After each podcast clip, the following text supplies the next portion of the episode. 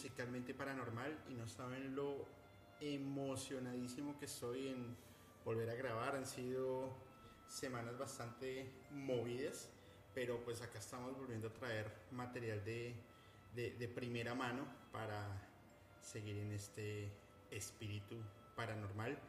Y bueno, hoy con un súper invitado, mi gran amigo Eric. Hola, hola. ¿Cómo estás, a bro? todos? Muy bien, muy bien. Encantado de estar en este canal, en tu nuevo proyecto. Además porque marcaste un hito en, en, en la historia del podcast porque tú apareces. Primero fue la llamada Sí. que yo estaba esa noche transmitiendo con, con Fepo, eh, que contaste la historia del loco ese que se quitó los...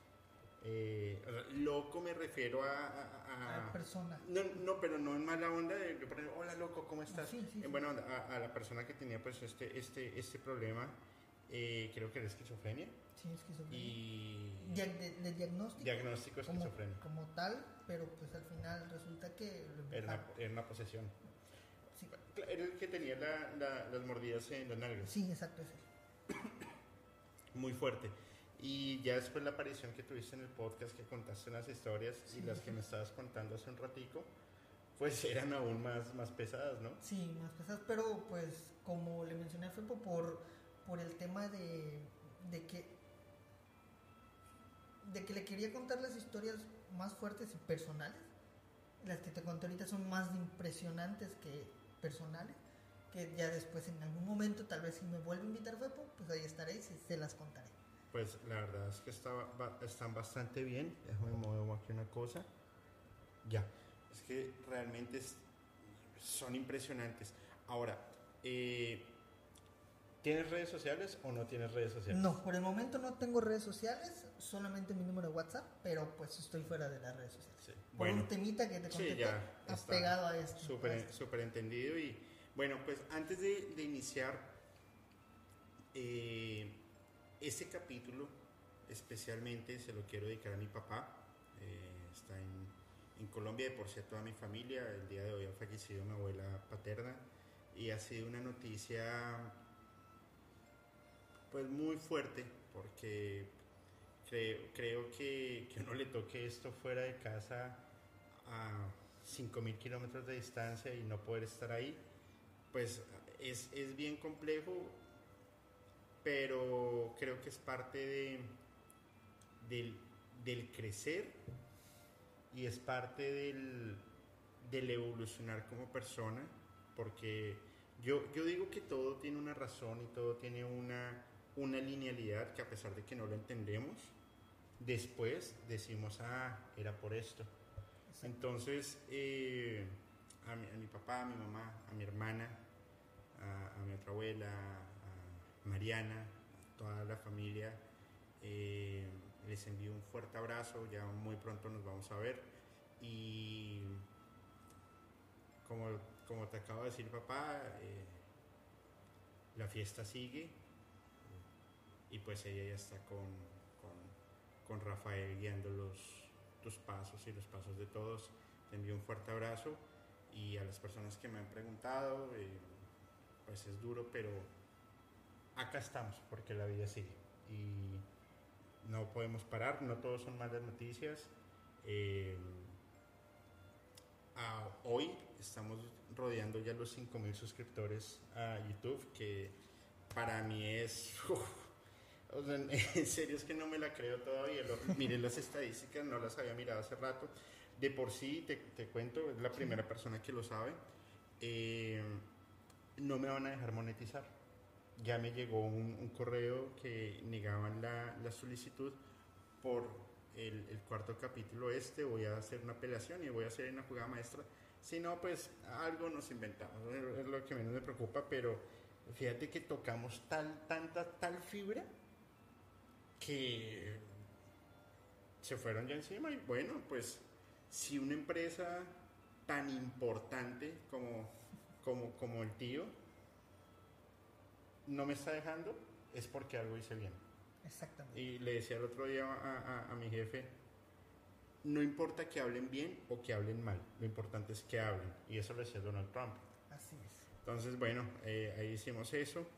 Y bueno, no importa, 5 mil suscriptores vamos por los 10.000, vamos para arriba, como porque queremos crecer y queremos ser tan, tan, tan importantes como tantos, pero, pero para, para eso estamos.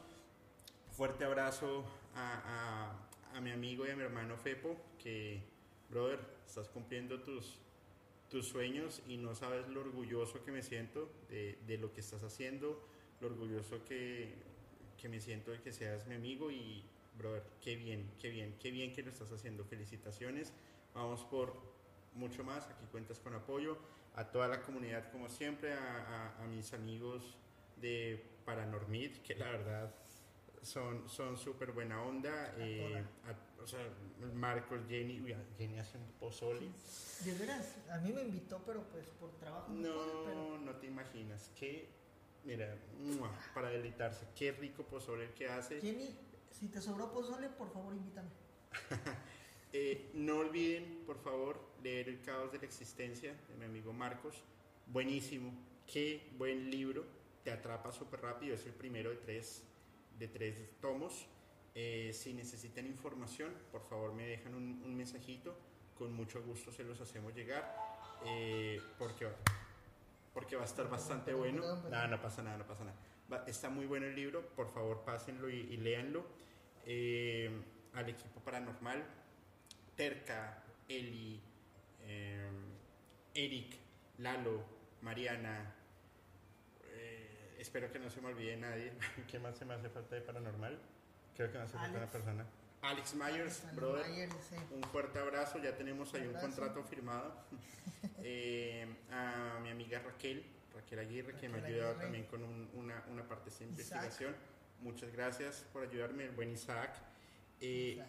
Quiero saludar también a una persona que me ha enviado una, una parte de lo que vamos a hablar en un rato.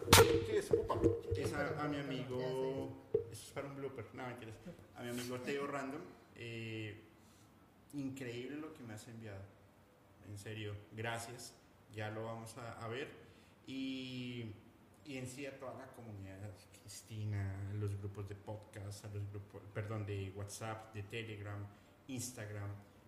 Síganos en redes sociales, Instagram, Facebook, y TikTok como musicalmente.paranormal, arroba musicalmente.paranormal, en YouTube, Spotify, Apple Music, Google Podcast como eh, musicalmente paranormal. Y hagamos que esta comunidad siga creciendo porque vienen temas alucinantes, capítulo hoy de estreno, miércoles capítulo estreno, sábado capítulo estreno y pues lo que se viene es mambo para los oídos.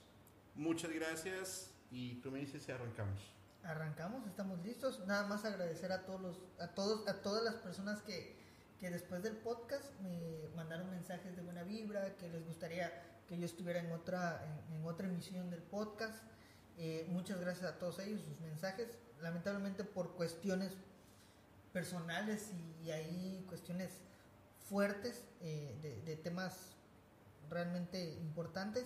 No tengo redes sociales, solamente las personas que considero que necesitan tener mi número son las que tengo. Ya, ya con tiempo voy a estar eh, abriendo nuevamente mis redes sociales, pero por el momento estoy bien así. Este, y pues adelante, que el tema es buenísimo.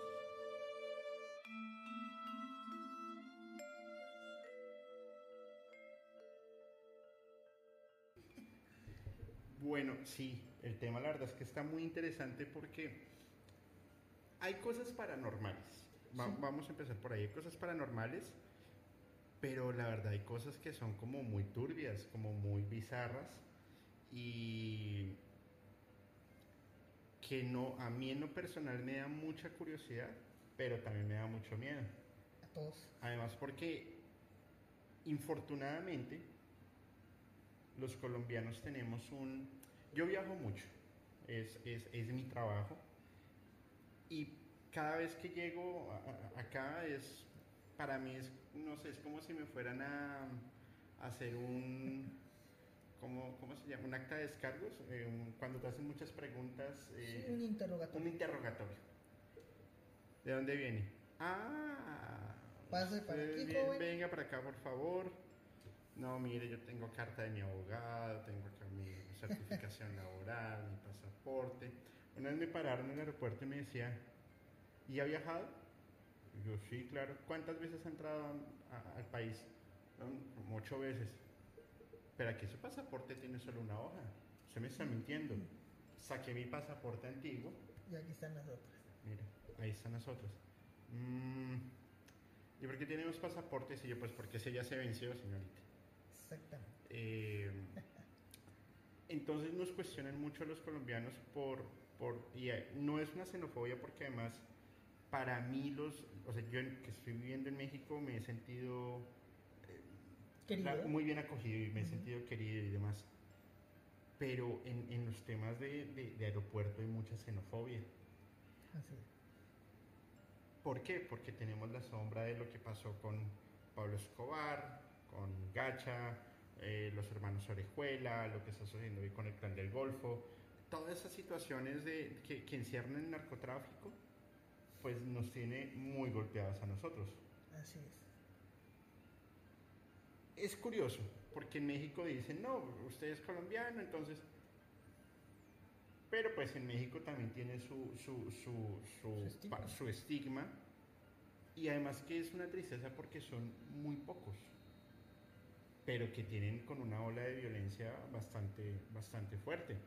Mm, Y sobre todo que se normaliza, porque a diferencia de ustedes, ustedes quieren quitarse ese estigma. Los mexicanos hasta la adoptamos. Tenemos la narcocultura, que es a lo que vamos a llegar. habla un poco más fuerte. Ah, La, sí, ¿Te imaginas? O sea, es una diferencia entre, entre querer quitarse y nosotros querer adoptarla. Y no estamos generalizando. Ojo, no es una generalización. No estamos generando una postura política o una postura social o nada de eso. Estamos dejando sentado lo que nosotros consideramos. Pero bueno, después de esto, ¿qué onda con la música?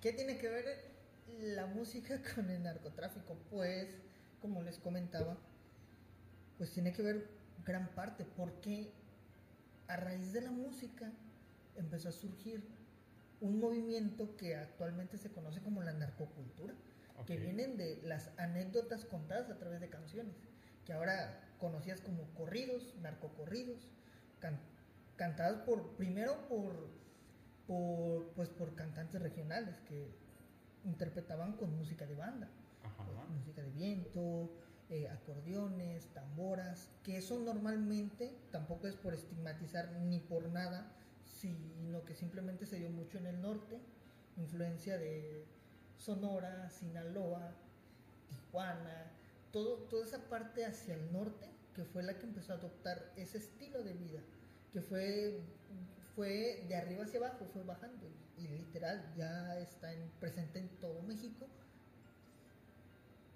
Por mala por mala costumbre diría diría yo desde mi punto de vista.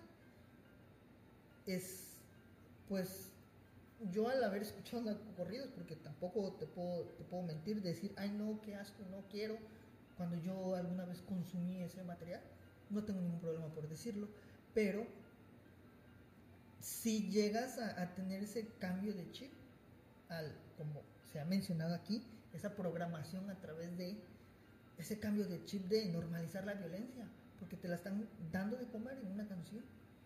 Y cuando terminemos esto, te voy a poner unas canciones y tú vas a decirme qué rollo, o sea, No, y, y- cuando, cuando yo estaba viviendo en Colombia, me acuerdo mucho una persona con la que yo trabajaba. Además porque en mi trabajo yo soy muy serio. O sea, tú me has visto la parte amable, sí, pero en mi trabajo yo soy muy serio, yo soy muy metódico, soy muy cuadriculado. Me acuerdo que una vez salimos eh, de la oficina, yo los invito a todos una, una cerveza y entramos a una tiendita de barrio normal, unas cervezas, y empezó a sonar una canción de los Tigres del Norte. No, y a mí los Tigres del Norte me parecen brutales porque tienen un ritmo en, en la batería con sus redoblantes ahí súper chévere. Y me miraba esta chica y me decía, no puedo creer que te estés gozando mucho la música de los Tigres del Norte. Después le, le- escuchaba las letras, además porque son súper pegados en Colombia, escuchaba las letras y sí es un contenido Y eso que los Tigres del Norte son muy comerciales. Light, son lo más light que Exacto. puedes encontrar. No me acuerdo si son los Tigres del Norte, pero que tienen la canción La Cruz de Marihuana, que creo que Eh, me sí, entierran en la de Cruz de Marihuana, los- yo no sé qué. vaina. Los tucanes de Tijuana. Los. Tucanes de Tijuana, ok. Pero es- eso suena muchísimo. Además, porque mi abuela, cuando yo era pequeño, eh, escuchaba una emisora. Ella me despertaba a las 4 y media de la mañana para ir a estudiar. Y los, los grandes recuerdos que tengo es que había una emisora en Colombia que se llamaba Radio Recuerdos. Desde Radio Recuerdos te gusta más. Y colocaban música mexicana todo el día, todo, todo, todo el día. Vicente Fernández, Alejandro, Pedro Infante, Jorge Negrete, eh, Antonio Aguilar, Los Tigres del Norte. Yo crecí con eso y es, en mi subconsciente está esa música. Ya ahora que estoy investigando más temas, los escucho y yo digo, carajo, o sea, sí tienen unos Un mensaje. unos mensajes bastante fuertes, contundentes, son Sí. mensajes contundentes. Y si me dices que los Tigres del Norte son lo más light que hay, Sí, eh, no, ya me imagino lo demás. Sí, no, y este. Lo. ¿Por qué te hace- hacemos mención a los Tigres del Norte? Porque, pues, es un, es un grupo que ha impactado México. Claro. Y desde, desde el hecho de tocar un tema muy fuerte, te lo da de una manera tan digerible. Un ejemplo, este, la canción este, José Pérez León, que trata de, pues, de un inmigrante que cruza la frontera y desvive- se des- lo desvive, Lo por la negligencia de que es un tema recurrente que pasa todos los días. Ah, Hay, hay una historia que me contaron hace poco. Contactan a X persona, listo, te ayudamos a, a- a cruzar. ¿Cuánto? 5 mil dólares. No, no tengo 5 mil, tengo 2 mil, pero en el otro lado me espera mi primo y allá te doy los otros 3 mil. Éntrale, nos vamos. Arrancan, en medio de la nada, frenan. Mi dinero. No, pero te dije a dormir. ¿Alguien más no me quiere pagar? Y es una necesidad. Sí. Es una necesidad. Hay una, hay una, hay una. Me vale 5 el que no le. No, mentiras, pero a mí me gusta Maná, y lo confieso, me gusta Maná. Eso. Hay una canción de Maná que se llama Pobre Juan. Pobre Juan, ok. y habla de, de- de- del, del, del martirio que tienen que sufrir los inmigrantes que están cruzando como ilegales para poder llegar y la reforma que está haciendo, pues que lleva trabajando Estados Unidos ca- casi 14, 15 años, que no ha podido avanzar y no va a avanzar, y menos No en el gobierno que se está viviendo hoy y con problemas tan delicados que tiene Estados Unidos a nivel de economía, que además es una, una, una es una cultura supremamente hipócrita y arrogante lo de los gobiernos americanos, porque, bueno, de, de Norteamérica, porque Estados Unidos, su economía ha sido eh, con base a la mano de obra latina inmigrante, Aunque les duela. aunque les duela. Pero su arrogancia y su ego no los deja avanzar y no van a avanzar. Entonces, es una lástima. Pero bueno, no, no, no nos vayamos por las ramas. ¿no? Perdón, perdón si ofendo a alguien. Discúlpenme corazón. Continúa. Ok, bueno. Un ejemplo, Tigres del Norte tocan estos temas que no nos dan digeribles, consumibles, que a la gente no le ofende, porque es un tema completamente normal para la gente. Pero tenemos una contraparte como que también los, los Tigres del Norte lo tienen, que son como por ejemplo los Tucanes de Tijuana. ¿Alguna vez has escuchado la canción Mis tres animales? No, O los tres animales. no. Te la dejo de tarea, la escuchamos al ratito y te explico. Y les dejo los- el link en, el- Exacto, en la le descripción dejamos del los, capítulo. los- los tres animales. Ok. Te hace una referencia hacia lo que es el mundo del narcotráfico. Que tú lo, lo, lo tienes como nada. O sea, lo tienes. Tú la cantas y la cantas y dices, ni en cuenta. Pero cuando te sientas a analizar la letra, dices, ah, caray.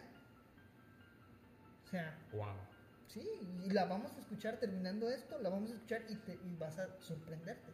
Ahora, ¿qué pasa con, con este, como todo, todo lo que viene en la música evoluciona, ¿no? Ujú. Un ejemplo, que se da mucho en la música es la forma de expresarse. No, por ejemplo, hace años no, es lo, no eran las mismas canciones, las mismas palabras a lo que se expresa ahorita. Ok, sí. Un ejemplo saliendo del tema es el reggaetón. A mucha gente no le gusta el reggaetón actual porque es muy explícito. Pero si nos vamos a temas anteriores, era lo mismo, pero con diferentes palabras. Más poético. Más poético. Lo romantizamos. Sí, pero es que, a ver, hoy, hoy en día la sociedad todo lo quiere suavecito. Lo Exactamente. quieren despacito, como diría Luis Fonsi y Yankee. O sea, Despacito. estamos en una sociedad tan absurdamente cerrada que eh, censuramos a Pepe Le Pew. Sí. Todo nos duele. Pepe por Dios. Pero admitimos a una persona que tiene problemas para hablar como Bad Bunny. Exactamente. Y lo hacemos ídolo. Y pagamos miles de dólares. Bueno, pagan por ir a un Pagan, concierto. pagan, pagan. Saludo a mi hermana que va a irse a diciembre a ver a Bad Bunny. Sí, lamentablemente, ni modo, ¿no? Pero digo, al final de cuentas, no le restas mérito. Yo no le resto mérito. Muy bien por él. Lo Ching- logró. chingón. Bueno, por él no, por lo que. lo- Por, por- por el que- marketing detrás de. claro, por los que lo pusieron ahí arriba. Exactamente. Pero a eso sí no le vemos problema. No le vemos problema a que degraden y difamen a una mujer de las formas tan atroces como las hace el reggaetón. Pero sí le vemos problema a cosas que si dijo, que si no dijo, ¿Cómo que, dijo? mira, a, a mí me ha pasado en, en, en, en- en podcast paranormal que le hicieron un hate a Fepo fuertísimo porque yo había dicho algo que ofendió a, a otras personas. Yo le decía, en ningún momento lo dije en, tema, en ofensa. Me dijo, yo sé. Pero en este medio nos toca decir las cosas de manera tan, tan cuadrada. Otra persona, en el capítulo que grabamos también de, doble porción de pizza, una persona me escribió en YouTube, ustedes dos lo que son son hipócritas y solapados, creo porque no son capaces de decir las cosas como son. Las dijimos como son y nos censuraron. Exacto. Y lo digo con todo respeto, por supuesto, pero si no hacemos las cosas como son, coge el micrófono y hazlo. y vas a ver Y vas a ver hasta, hasta qué punto vas a experimentar el estrés. exactamente. Entonces, además porque no vivo, bueno, en lo personal yo no vivo de esto, lo hago porque me gusta y porque quiero comunicar un mensaje. Una información. Y es y de investigación, de análisis, de, de verificar 6, 7, 8 fuentes. Porque muchas, o- otra persona decía, nada, es que se nota que has visto todos los capítulos de Dross y que lo has investigado por Google. Les cuento, hay un programa en internet que tú le generas unas claves. Entonces vamos a hablar de narcoestados, música, por ejemplo, narcoestados, música, paranormal, misterio. Genero 10 palabras clave. Esas palabras claves me las baja, me baja 10.000 artículos, sin mentir. ¿Sí? Y esos 10.000 artículos los meto en una matriz que se llama la matriz del árbol. Entonces, la matriz del árbol, ¿qué es?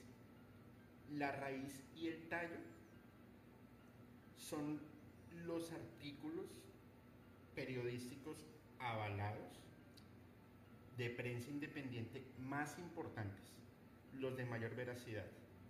Los que están en el centro del árbol, puede que sí, puede que no, y los que están en las ramas, pues son los que se van por las ramas. Los descargo, los, de las los del tallo y las raíces, y los que tengan mejores calificaciones, los meto a un bot en Telegram. Y ese bot lo que hace es que me descarga automáticamente el artículo y lo leo. ¿Sí? Entonces, para yo hacer esta investigación, me he leído 60 artículos. Así es. Para que una persona venga y me diga, es que dijiste algo mal y por eso Sí, que eso sea de cristal. como en algún momento le, le comenté a Fepo y te lo comparto también, le dije, en, en- este, en estos casos, por ejemplo, yo no te podría contar algo que yo no pasé, aunque me lo cuentes tú. Claro. ¿Por qué? Porque yo no lo viví. Es como le dije, yo no te voy a contar ninguna anécdota que yo no haya pasado. A mi Facebook me llegó un mensaje que de hecho me dijo, platicando con Fepo, este, le dije, Fepo se, se empezó a reír. Un mensaje de, de una persona, no lo voy a mencionar, pero le mando un saludo. Me dijo, tú no pareces enfermero, pareces cholo, me dijo. Yo me empecé a reír, le dije, oye, esto, esto, así como ves ahorita actualmente, yo no tengo nada que ver con enfermería. Me dijo, es que yo no creo que seas enfermero. No hablas como un enfermero. Yo le dije, ¿cómo habla un enfermero? Le digo, si te viste el capítulo, no pude hablarle terminologías a Fepo porque él no conoce las terminologías. Tampoco una persona normal que no tiene nada que ver con un ámbito hospitalario, al yo mencionarle alguna terminología, no lo va a entender, no va a decir qué rayos me está hablando este tipo. Por supuesto, y, y, y no solamente las personas con la persona a la que tú te estás dirigiendo, Sí, pues todas las personas. todas. Porque en- en- dentro de la comunidad paranormal y dentro de todo, como hay amas de casa, hay conductores, hay economistas, hay Licenciados. hay abogados, hay de todo. Todo. Pues que uno sabe una que otra cosa, Exacto. pero, pero ¿te entiendo? Sí, no, y, y fue lo que yo le comenté. Y fue tanto su hostigamiento que me, me terminé, no de molestando, sino que de dándome risa. Y le mandé una captura, mira, aquí está mi, mi cédula. No, mira, a mí, a mí el cuestionar está bien, porque Sí. además yo cuestiono mucho, Todo. todo, todo lo cuestiono, pero lo cuestiono en el sentido de construir, no en el sentido de destruir. En el sentido de querer tener información. Claro, y, y si cometo un error, porque es que además soy un ser humano, pues a mí no me quita absolutamente nada decir acá, oye, ¿sabes qué? Cometí un error, discúlpame, lo voy a corregir, porque me pasó. Cuando, cuando, lo, cuando hablé la primera vez de John Lennon, la muerte de John Lennon, que dije que algo así como que Sharon Tate la mataron en Nueva York también y había sido en, en otro lado. Pues listo, cometí un error, lo solucionamos y no ha pasado nada Exacto. en la música, el reggaetón lo verena, lo vere- verenamos, vere- bueno, lo tenemos muy arriba.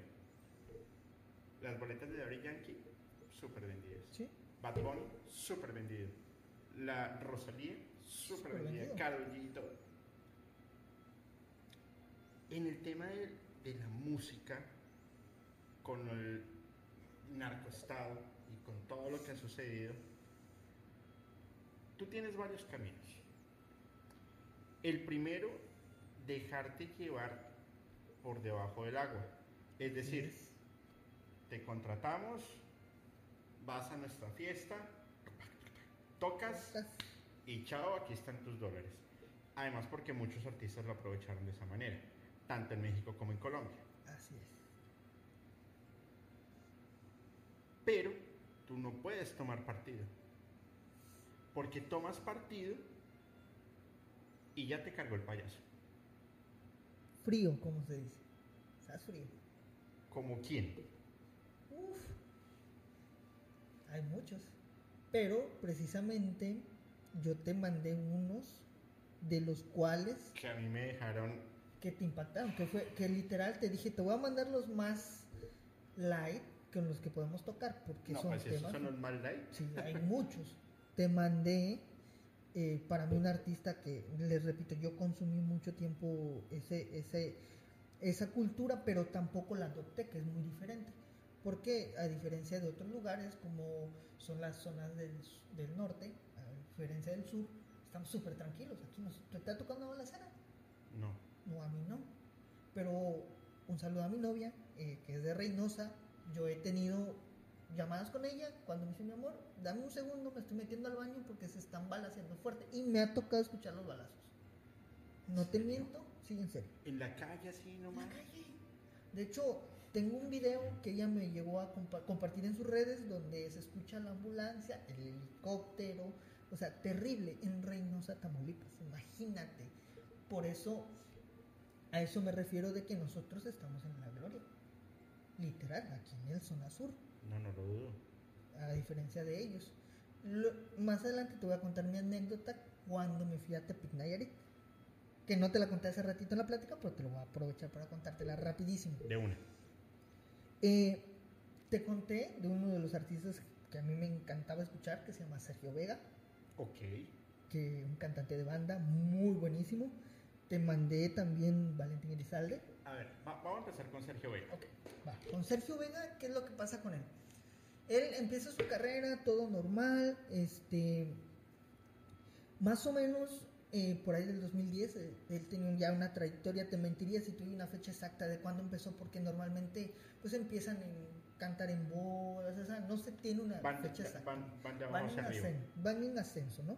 Pero más o menos por ahí del 2010, este señor tiene una, pues, se empieza a hacer mucho, pero mucho, mucho, mucho de renombre, este, y pues empieza a surgir o empiezan a entrar a este tema de los corridos que para los que no sepan son historias de narcotraficantes famosos o no famosos o personas que piden yo cuánto me cobras por cantarme un corrido, escribirme un corrido, y ahí te va. O sea, Así. a ver, la- le pagan para que escriban un Así corrido es. de su propia historia. Es su propia historia. Les pagan y no les pagan Como, madre. un poco narcisista, ¿no? Poquito, nada más poquito. y, y luego te mostraré las evidencias que me, va- me vas a decir tú cuánto es un narcisismo. Porque es impresionante. Eh, el nivel de opulencia es tremendo. Y luego con- se- que, se, que se mete con nexos de gobierno y todo. Y no acabamos nunca. Pero bueno, este, este señor eh, pues empieza a, a generar ese contenido. Narcocorridos. De repente saca uno de los cuales se rumora que es por el motivo en el que lo desviven. Él saca un corrido que se llama El Botas Blancas Ok. que es hacer referencia más bien hacia un capo muy importante en la parte norte, noreste más o menos. ¿Se puede mencionar su nombre? No, mejor no. Mejor no. Bueno, hace este corrido y pues es contrario a otro cartel. Ok. Hasta ahí estamos bien. Sí. Él es contrario a este. Al principio estuvieron como que unidos, se separan y cada quien por su lado, ¿no? Y empiezan a pelearse la plaza, como aquí se le conoce. Las plazas, famosos plazas que son los estados, ¿no? Así es. Entre estos, el, el más conocido, ya sabes quién es. ¿no? Este apellido súper famoso. Empieza a pelearse con él. Este señor, Sergio Vega, pues es de la, de la ciudad de ahí. Y le dice, y, literal, esto que te cuento es como que información que no quieren que se sepa. ¿Por qué? Porque pues, es, es normal, ¿no? Es, es como... A mí me conoces de una forma, pero también tengo mi trasfondo que la gente no le gustaría que sepas. Hasta ahí está bien. Se conoce que este señor hace esta canción, lo, amen- lo amenazan de, de otro, de, de este lado rival, y dicen, oye, tú, ¿qué onda, no? Si tú eres de acá, ¿por qué haces canciones hacia allá? Pues este señor, pues yo no tengo ningún problema, yo estoy bien, soy neutral, no tengo problemas. No te preocupes, no pasa nada. Ahí queda. Llega la fecha, voy a, voy a, voy a, porque la tengo anotada. Llega la fecha, 27 de junio del 2010. Ok. Un día antes, este señor da una entrevista, porque ya se habían, ya habían rumores. Ah, ok. A, a- a él fue el que creo, creo que ya lo habían amenazado y que dijo, voy a duplicar mi, mi Mi esquema de seguridad. Exacto. Ah, Que lo chistoso, o lo curioso, más bien no chistoso, perdón. Lo curioso es que un día antes él da una entrevista. y sale al aire. La entrevista diciendo él exactamente eso. Voy a duplicar mi seguridad. las amenazas son rumores, todo está bien, mi familia tranquilos, no pasa nada. No hay rollo. No hay rollo. ¿Qué pasa? Ese día, fue en la mañana la entrevista, mañana tarde se publica. En la madrugada, al otro día él tiene una presentación. Él viaja en la madrugada entre Sonora y Sinaloa. Él viaja en, en una carretera, exactamente en un kilómetro número 31. Ahí lo alcanzan. Él se da cuenta que lo vienen siguiendo. Y él va acelerando. Sí. De hecho, él hace lo típico, acelera y frena y se da cuenta que la otra camioneta hizo lo mismo. Y él va acelerado. Él logra hacer dos llamadas. Llama primero a la policía. Esto es palabras de su manager, que ella dio una entrevista y lo cuenta. Que de hecho es de donde yo tomé esta información. Ella dice, Sergio Vega habló a la policía y le dijo, buenas noches, soy Sergio Vega, me está siguiendo una policía, por favor necesito ayuda. La policía le dijo, jaja, no te creo, adiós. ¡Pum! Le cuelgan. ¿Qué pasa? Él toma su celular y le llama a su manager. Y le dice, ¿sabes qué? No sé qué está pasando, creo que me vienen siguiendo, más bien me vienen siguiendo, me despido. Él venía con un acompañante. Él sabe que más adelante, kilómetros más adelante, hay una caseta de policía. Él dijo, yo llego ahí y me ayudan. ¿Qué pasa? Se le atraviesa un camión. Él, para no chocar con el camión, frena, lo alcanza la camioneta. Y ya sabemos. Sí. Son seis impactos que le dan a él. A su acompañante uno. Y fue muerte instantánea, mm, No tanto, porque le dio tiempo de decirle a su acompañante que esto, el acompañante quedó vivo. Él se escondió en el monte, pero él relata que le dijo Sergio, por favor tú vete, y vienen por mí. Y se va el acompañante. Se esconde, se da cuenta. En prensa, en todos lados se dijo que le querían robar su carro, que era un Cadillac. Amarillo. No. Vino. Uy. Empieza lo paranormal. Si lo grabaron es un ruido en el segundo piso de casa de Julio, que se acaba de mudar. Sonó bastante feo. Uh, lo escuchamos, ¿eh? Ya, ya no voy a volver a ir a ningún podcast, te lo prometo. ok, este. bueno, eh, la gente o la prensa publica o rumora o hace el rumor de que a él lo quieren asaltar y le quieren quitar la camioneta. Pero tú explícame algo. Si tú quieres asaltar una camioneta, ¿por qué le vas a dar impactos? ¿verdad? Claro si yo la quiero bien para venderla, ¿no? No, esto no era así. Él, obviamente las amenazas eran ciertas. La que, que lo confirma, pues el acto al día siguiente desvivido. Claro. Obviamente se cancela la presentación donde él iba a ir, se hace todo el rollo y en fin, sale la, sale la historia, ¿no? ¿Qué es lo triste? Que este que este cantante, que de hecho, perdón si te lo digo así o si suena o la gente lo vaya a tomar como que, ah, de risa, pero yo cuando me enteré de esa historia, yo, ¿qué será? En el 2010 yo estaba en el hospital, tenía 18 años más o menos, 18, 17 años. Yo cuando mi mamá me dijo, porque yo te repito, yo era fanático de él, fanático, fanático tenía sus canciones, sus discos, todo, póster, lo que sea. Yo tenía de Sergio Vega. Me levanta mi mamá y me dice, oye hijo, mataron, perdón, desvivieron a Sergio Vega. Me levanté llorando. No puede ser, o sea, porque era algo, ¿no? Claro. Como cualquier artista. igual lo mismo me pasó cuando amas la música, pues. Amo la música. Y, me pasó con, con Michael Jackson, me explico, ¿no? Eh, me levanto con esta noticia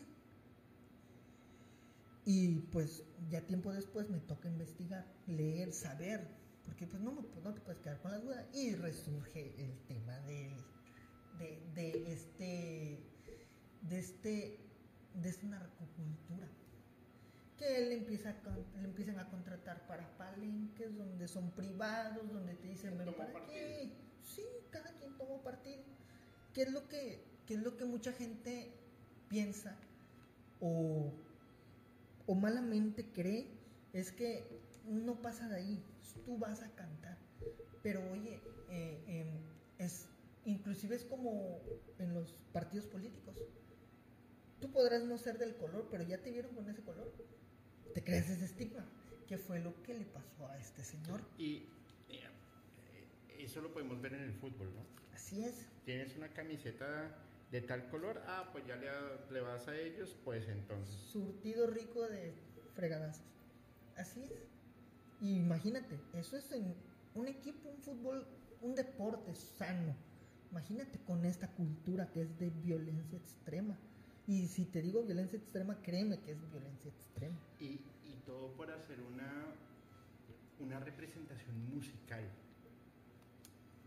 Porque y bueno, y, y fíjate que ahí hay temas interesantes y es que la música está pensada para dar un mensaje, Así es.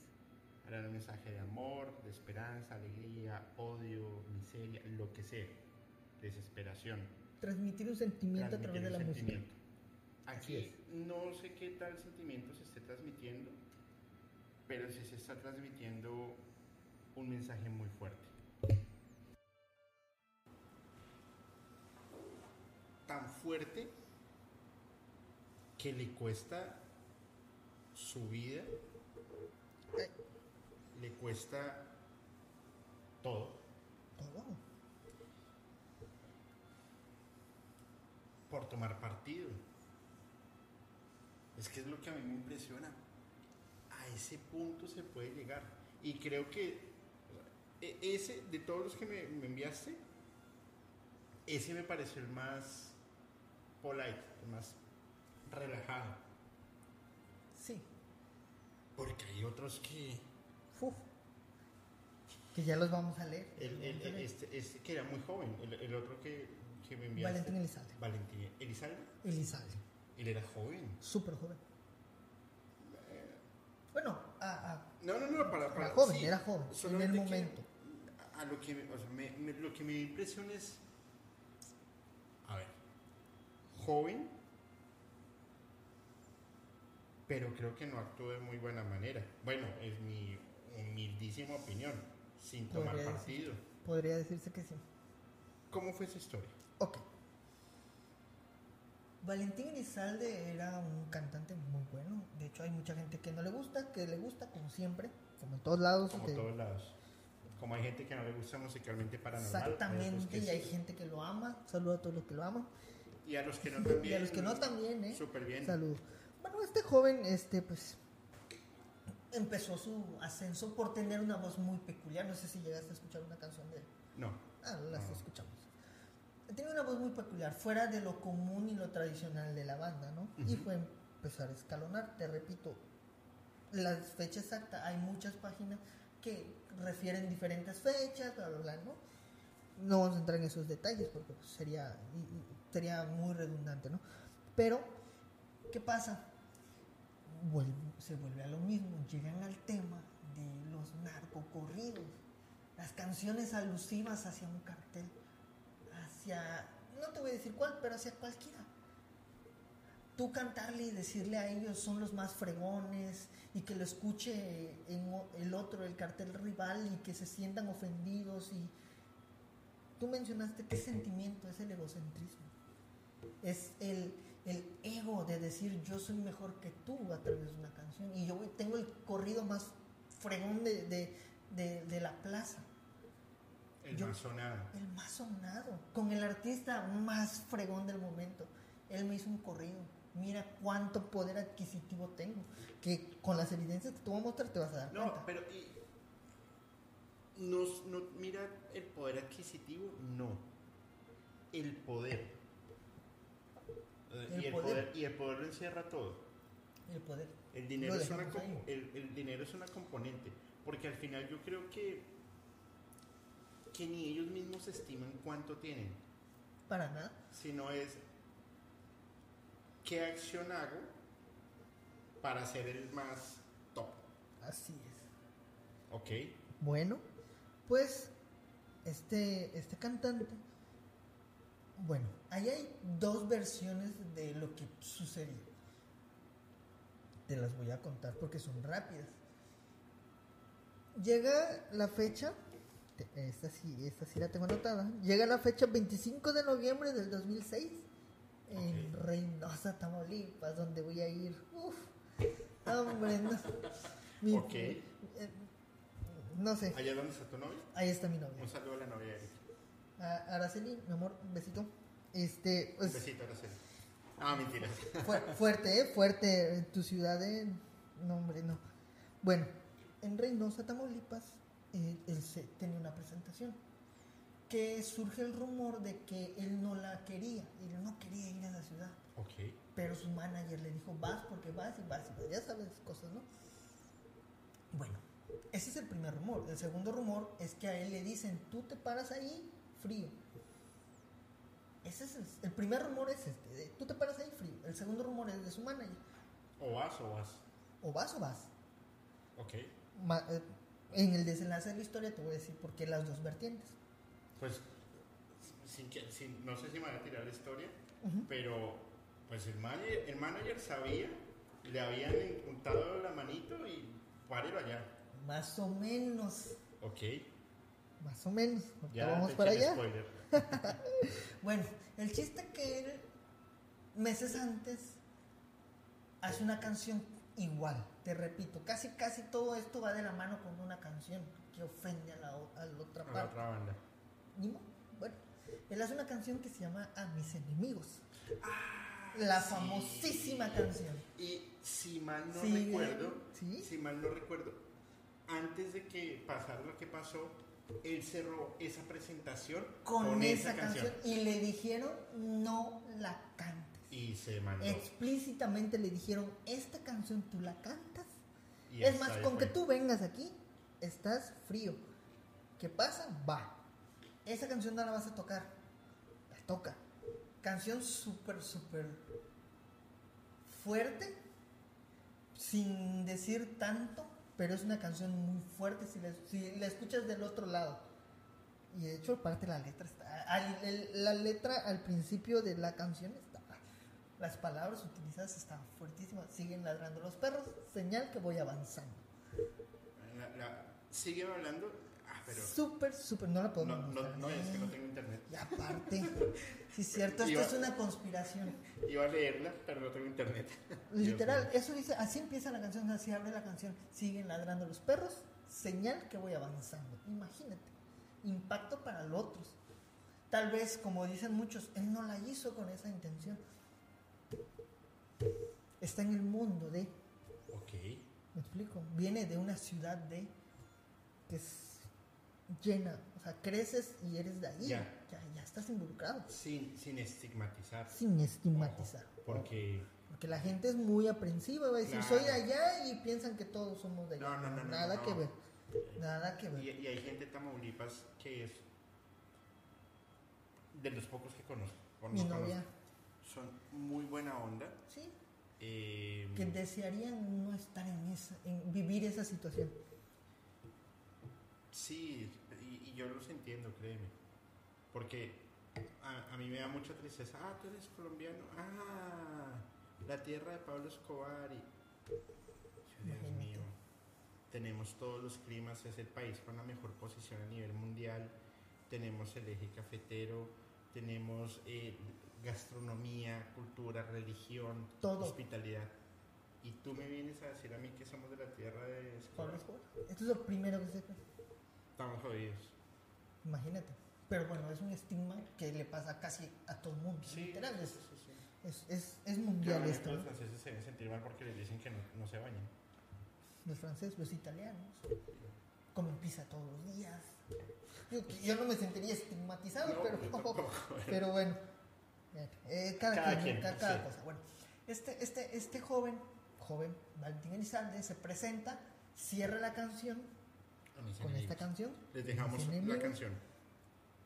Para los que no les guste, pues, escúchenla nomás para que, que entiendan el- el- de qué estamos El hablando. contexto. termina su presentación, bla, bla, bla. Normalmente este tipo, o este, este joven, o Valentín mejor dicho, se quedaba un, un, un tiempo, tal vez una hora, más o menos, ¿no? Para atender a sus fans, regalar fotos, firmar autógrafos, no sé, era un tipo humilde, como la mayoría, ¿eh? Eh, Ojo, esto también hay que recalcar, la mayoría de estos artistas son muy humildes.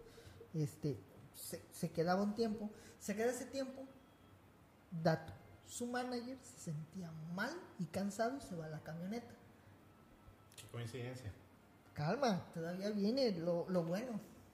Se va a su camioneta, termina de su tiempo que se queda, este, su tiempo extra que se queda Valentín Elizalde, se dirige a su camioneta y al momento de llegar a su camioneta, ¡pah! los impactos. ¿Quieres saber la cifra? Ya me imagino. Alrededor de 300. Que supuestamente, te repito otra vez, complicidad con, con muchas cosas. Supuestamente dicen que son menos, que son más, que son 60, son 70. O sea, hay miles de cifras, pero arriba Sí, de pero- 10 y es un bueno. No, pero es que solamente con uno ya, ya puedes hacerlo. Sí, Ahora no, imagínate uno. 10, 60 o 300. Bueno, esa cifra eh, desviven a Valentín, desviven a su manager, ¿Al manager también? eh, eh, perdón, al representante Ok. y el manager, que era el que se fue a dormir, que era su primo, el Tano Elizalde, recibe un impacto de tantos, uno solo. Sobrevive y ahí queda la historia. Hasta ahí vamos en contexto. Sí. Primera versión, la amenaza, no te presentes. O primer rumor, no te presentes, menos cantes esta canción, porque si no, frío. Ajá. Esa fue la versión Que es la que yo he encontrado la que también. te he encontrado. Ajá. Hace años, años atrás, resurge la. La. Me parece que la exnovia o expareja de Valentín. Y dice: Esa versión es falsa. Ok. ¿Por qué? Y les voy a re- revelar en una, entrevista exclusiva a tal canal la verdad. Como todo el tiempo, no es mi verdad bla, bla, bla. Ella le echa la culpa al manager, cosa que tú, tú sin conocer completamente la historia dijiste dije, el manager. Claro, claro. Ella lo dijo.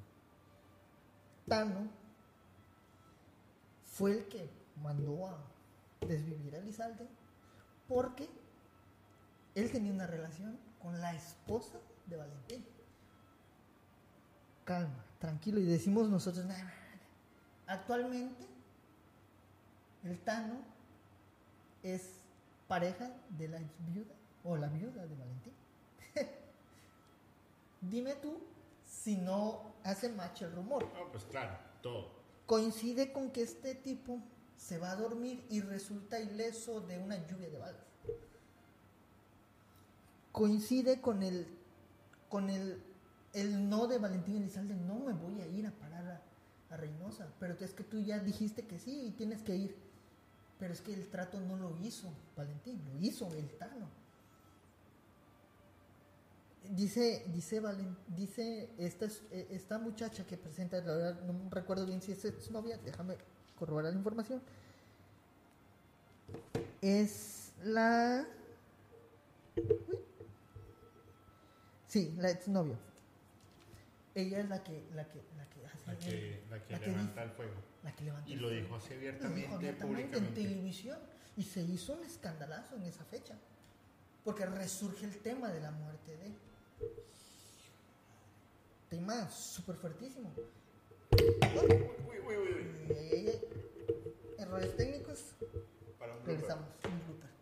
ya llevo como tres bueno resurge el tema vuelve a, a- a surgir el Tano responde diciendo que va a ser una un libro y una serie que cuenta mi historia de como siempre hasta la fecha no ha sur- surgido nada solamente rumores que alientan a esta a este rumor Pero- o que lo afirman Pero, a ver, a ver.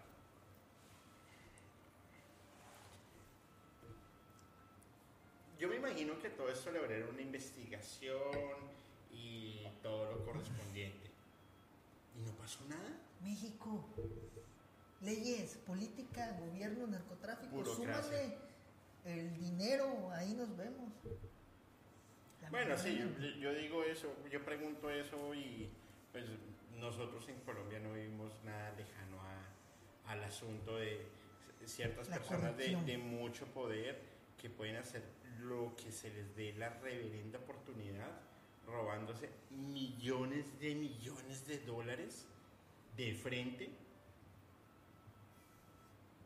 Y como si nada. Al contrario, se le abren la puerta, venga para aquí. Cosa que es lo que pasó. Investigación y carpetas y esto y nunca avanza. Nunca avanzó. Ahí se quedó. Supuestamente se presentó al tal Elizalde como un presunto culpable y las pruebas dicen que no. Oye, todo apunta que sí, pero tu gobierno o tu policía dices que no. Ahí. Si no se va hacia atrás, ¿eh? Sí, es que. Es- bueno, A ver, ahí lo acomodas para. Ya, perfecto. Detalles técnicos. Blooper número 4. Oye, que. Qué fuerte. ¿Ves? Vamos escalando cada vez más. Pero. No, yo tengo muchas dudas. Ahorita, Es ahorita. que caí- caímos en la. yo suelo caer mucho en la, en la remolino de la conspiración. Y la, es- o sea, la, la esposa. Yo, yo me hago la misma pregunta. Terminas estando con la persona que es supuestamente. Es tu verdugo. Es tu verdugo. ¿Qué? Y aún Qué más, eh, alimentas el fuego de decir, desvivió por querer estar con ella. Y si están. Y creo que hasta tienen hijo, creo. No, pues imagínate. Últimamente decirle- ya no, ya, ya no- decirle, tú, tú, tú lo amenazaste a él. Mira, me vas a pagar tanto. X cifra. Tal hora, tal momento, tal lugar. Llégale que ahí está en bandeja de plata. Así es. Así. Por el otro lado fácil. le dice, se nos iluminó la vida porque nos quitamos esto y nos van a dar esto. Así es. 20. Así es. Y la otra persona aceptar y decir, listo. Así de sencillo. ¿Complicado? No, o sea, Te una cabeza. no, claro, o sea, yo, no. No, sin, sin Te digo- palabras, si ustedes tienen por favor un comentario en el chat en vivo, en los comentarios, en, por mensaje de Instagram, lo que sea, por favor déjenmelo saber porque su opinión para mí es súper importante. Así es. No estamos de acuerdo, bien, estamos de acuerdo, perfecto, pero quiero escucharlos. Porque la verdad, en, en lo que, en lo que había leído, vuelvo y te digo, y, y se lo digo a la comunidad, no tuve mucho tiempo de, de- de estudiar porque esta semana ha sido bien compleja, pero en lo que había leído estaba lo del título de la canción, lo de mis enemigos, lo del que el manager había resultado herido, que había muerto, perdón, ¿Desvivido? desvivido, ahí ya lo he dicho, había desvivido a, a esta persona y a uno de sus acompañantes Exacto. y demás. Pero no está esa Pero teoría. No, no estaba eso. Porque está oculta. Y la quieren la, la querían pasar. Ocultar. ocultar. Hasta, Luego- que, lo- hasta que la exnovia habló y dijo, no, hasta que la muchacha dijo, no ¿sabes qué? así". Esto no es así. Y se tardó por el, obviamente el silencio mediático. ¿Y la chica está viva? Sí, actualmente, sí. Y, y- ah, ¿sabes qué es lo que falta? Que, ¿Quién crees que tiene todas las regalías, todas las canciones, El, todo? el manager. No, la esposa. Con Ah, la que claro, por, claro, por, por, eh, Por- la, la, ¿cómo es que se llama cuando eh, la asociación no, el testamento? Sí, el testamento. Ella lo tiene. ¿Quién crees que sigue gozando? La esposa y el manager actualmente. Y el mejor negocio que podría hacer ella es decir, voy a sacar un libro biográfico, porque ya me imagino que tiene la representación de la marca. Así es. ¿Y sabes qué es lo peor de todo? Bueno, lo peor y lo mejor para ella, que supuestamente tiene canciones inéditas del, del Gallo Elizalde, bla, bla. Imagínate lo que haría eso. No, es, esta y la otra. Fortuna. Dinero. Lamentablemente por dinero. Pregunta, ¿seguimos escalando? ¿Estás bien ahí? No, no, no. Tú, Adelante. tú dale porque aquí vamos al, al, al, al Everest directamente, pero Perfecto. Ahorita voy a estudiar más eso. Voy a estudiar. Estudialo, te vas a dar cuenta de, de que esto es que te cuento, es información de boca a boca que no lo vas a encontrar en foros, pero luego te voy a compartir por qué. Ahora, yo quiero hacer este, este, esta breve pausa y este breve contexto de que si le puedes contar a la gente por qué motivo es que hoy me encuentro contigo como invitado. Si recuerdas, Acuérdame. Ok. Acuérdame de todo. Ve, Ponme, ponme en contexto. Te pongo en seguramente contexto me- rapidísimo. me. Yo Espérame, recuerdo- Espérame, pero espérame un segundo. Tú me preguntas el por qué estás acá. así es. De los dos, o sea, de tu historia y del capítulo que vimos, realmente quedé asombrado y quedé impactado. Después empezamos a hablar con de Paranormal y todo el tema. Me dijiste, tío, tengo unas historias súper interesantes del blog de Ya, ya saben. Sí. Eh.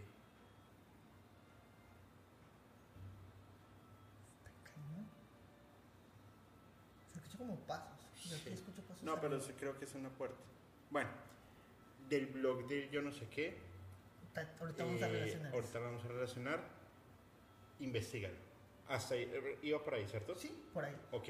Ok.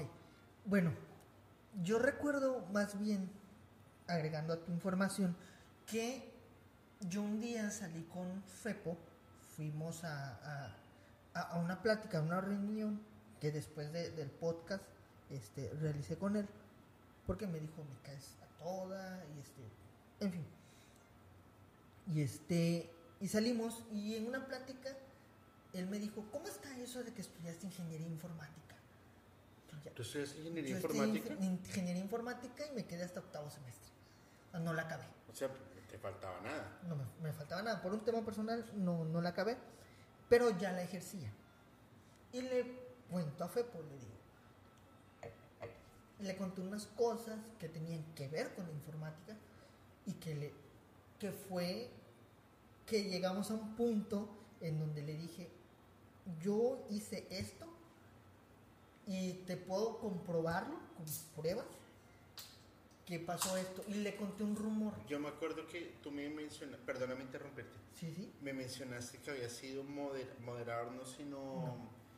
eh, habías eh, montado, te pagaban por montar evidencias, por ejemplo, en páginas como en rotten.com. Eh, por lo que pasa, te- ya llegando a Bueno, cuando punto. Rotten era súper su máximo. amarillista y era... Sí, sí, sí, sí. Los sí. que no saben qué, qué es rotten.com, hacia el año 2000, 2000-2005, era una de las páginas con fotografías Bizarras. súper bizarras. Eh, hombre pierde la vida con la hélice de un helicóptero, me acuerdo Así. mucho. Entonces estaba una... no, Foto, la foto, video. sí, todo pero súper claro. Y creo que era el hito. Yo tenía en ese entonces 15 años. Y a mí, yo, yo no lo podía ver, además porque no me gusta el amarillismo. Pero Más que amarillismo era sadismo, porque pues, era muy gore, como un arte gore. ¿no? Gore. Era muy gore. Bueno, entro, no fui moderador, porque no, no, no, no, no. No, o sea, alimentaste Eh, contenido. Lo que pasa, exacto. Lo que pasa que, am, ¿cómo te explico? Al estudiar yo informática, eh, pues obviamente me gusta, me gustaban estos temas, este, to- todos estos temas. Y resulta que uno de estos temas, en un foro, y lo dije en- en- en- en el podcast de FEPO, lo comenté y lo dije. Yo al estudiar ingeniería informática, el ocio y la curiosidad te lleva a, a muchos lugares. Totalmente. Es como cuando entras en la Deep Web. Yo estuve en la En- Deep Web. en yo también he estado. Y al estar en la Deep Web, tú empiezas a saltar de un lado. a- además porque entras en uno random. Sí. De lo random te mandan a cosas súper extrañas. La Hayden Wiki. Sí. Y después empiezas para acá, para acá. Y te redirecciona. Y te, te- eh, exacto, te empieza a botar un montón de sitios que además la Deep Web también tiene muchas, eh, Capas. muchas capas.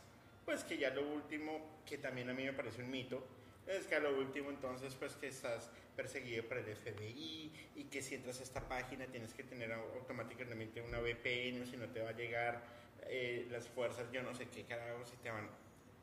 A mí eso me parece un poco de mito, eh, en lo Es personal. mito, es mito.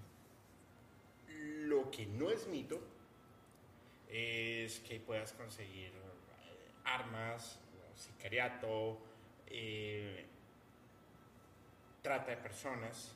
Sí, eso es completamente. Me es tocó verídico, eh, No, no lo dudo. Que por si hay uno de los videos más que también en parte es mito y parte realidad. lo- lo- bueno, no voy a mencionarlo, ustedes lo sabrán. Eh, lo, lo hablamos si quieren después del capítulo en el, en el Instagram Live. Si puedes unirte, si tienes Sí, claro, chance, me uno, te, me uno, te- me uno. te- te unes, te espero. Eso no es mito, hasta No. cierta parte. Pero hay Te muestro pruebas, yo tengo fotografías. Que por uno de los detalles que decidí cerrar mi Facebook es que Facebook me bloqueó, que fue lo que les comenté. Sí, sí, sí, sí. Fue por subir, eh, ni siquiera son fotos explícitas. Literal, para que Facebook me diera acceso, me pidió INE, pasaporte, todos mis datos, dirección, Sí, todo. y seguramente tú se los diste. Mm, sí, ¿Se los diste? nada más eh, el INE para Ok. que supuestamente me iban a dar la devolución de mi cuenta que resulta que les doy mi INE y me regresan un link para dar de baja mi cuenta no muchas gracias ya tengo tus datos ahí nos vemos. Claro. y cerré mi y tuve que cerrar mi cuenta de años literal por ese tema Es y tuve una llamada con un asesor, porque me hablaron al día siguiente de que el bloqueo, me hablaron. Y ¿Te me llamó lo- Facebook? Sí, un asesor por el tema. De hecho, lo comenté en, en- en el grupo, con- con- en una convivencia, Sí, ¿te acuerdas? Bueno, no suena convivencia, pero Sí. sí, sí, sí, sí, me acuerdo. Alguien me lo mencionó. Pero Y yo les mandé la- las fotos de de- del correo que me llegó de Facebook, diciéndome gracias por tus datos o por favor envíame tus datos. Y lo averiguamos y luego me aparece abajo el, no- el número del que me iba a llamar y me llamaron y tuvimos la charla y el muchacho lo que me dijo es que ese tema no se toca y punto. Literal.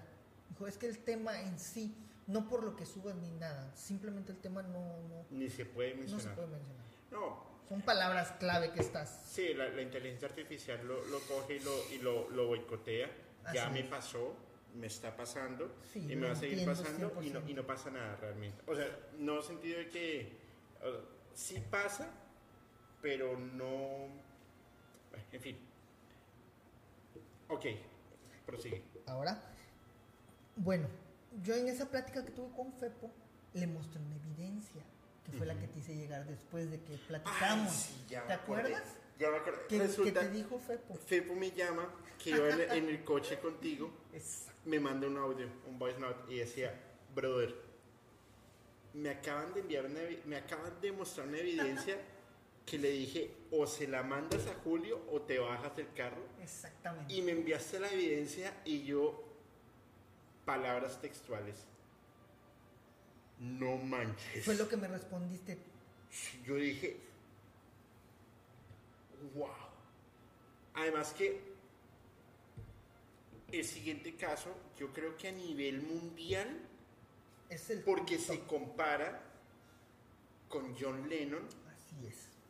Muchísimo. con Elvis Presley, Muchísimo. para mí tuvo más impacto que el mismo Juan Gabriel, Sí, por muchísimo. Que es Selena Quintanilla. Quintanilla. La evidencia que me enviaste no la puedo publicar, la voy a mandar en el chat en, te- por Telegram, por favor. Todos denle clic al, al grupo. Lo, lo, después del capítulo, ¿Sí? a- ahí te pido porfa, eh, bueno, no sé si estás Cristina, si no yo lo, yo lo monto, el link de Telegram eh, o Diana Tapia, por favor, porque eh, ahí voy a colgar las evidencias. Porque esa evidencia Y No, lo van la- a poder, lo vas No, donde yo lo- monté acá. Sí, no, hombre, no, te No, vas. sí. Ya están, ahora sí, ya están. Ahora sí están aquí en la puerta. Ya ¿Por entendí los pasos. Exacto, y escuchamos los pasos, ya Sí. nos están, ya nos están vigilando. Están ahí los, los. Exacto, ya eh, lo ven aquí. y Si es un láser, no, no se preocupen. Sí, no se preocupen. Porque esa evidencia, no sé si te tocó intentar buscarla en Google, no la encontraste. Porque esa evidencia no la encontré en Google, La la encontré en la Deep Web, en un foro que se llama Onio Chan. Bueno, en español es Cebolla Chan. Ok, Onion es el buscador de la... De la web. Deep Web. Ajá, ok. Conjunto con la Hayden Wiki, que es una biblioteca. Sí, sí, sí. Ok. Y ahí la encontraste. Ahí la encontré hace años, hace alrededor de 5 años, porque les tengo que confesar que mm, soy un usuario frecuente de la Deep Web, pero no para buscar... Cosas malas. No, no, no, porque tú me podrás confirmar que puedes encontrar muchísima información que no encuentras en la, en, en la En red la- normal. Aunque eh, en- a mi juicio hay más información de ese tipo en la web normal que en la deep web. Exacto. Pero pues igual hay cosas muy, muy, muy, muy exactas, ¿no? Claro. libros que no puedes encontrar, películas, no lo sé. En fin, yo para eso lo utilizo, no para ese tipo de cosas. Pero pues en el ocio me topé con eso, en ese foro de una persona que la compartió y dijo, "Ah, el mito es así, literal tal cual. ¿Qué pasa? Pero ah, antes del mito vamos Sí. un poquito más hacia atrás. Ok, Selena, creo que de las artistas más representativas de su género, el Tex-Mex. el Tex-Mex, exacto. Hacia la parte norte de México, súper pegada. Muy pegado. En la parte del Paso, todo Texas de por Todo sí, súper pegada. Con una carrera Brillante. brillante, muy positiva. Yo te cuento lo que sé y tú me corriges y por favor ustedes me corrigen porque aquí el que está aprendiendo soy yo. O sea, este tema para mí es nuevo, realmente. La chica tenía una manager Así es.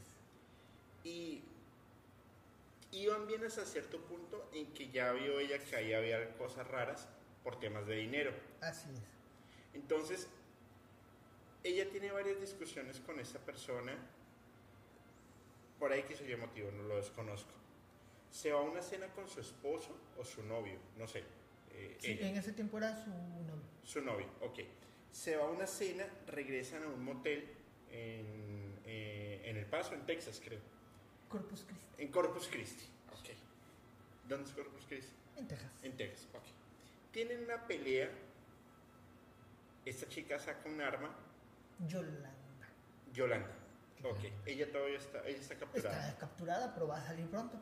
Ah, carajo. Bueno, saca una pistola, Selena se asusta, dice, Me voy. me voy, se va con unos documentos que demostraban que había un desfalco.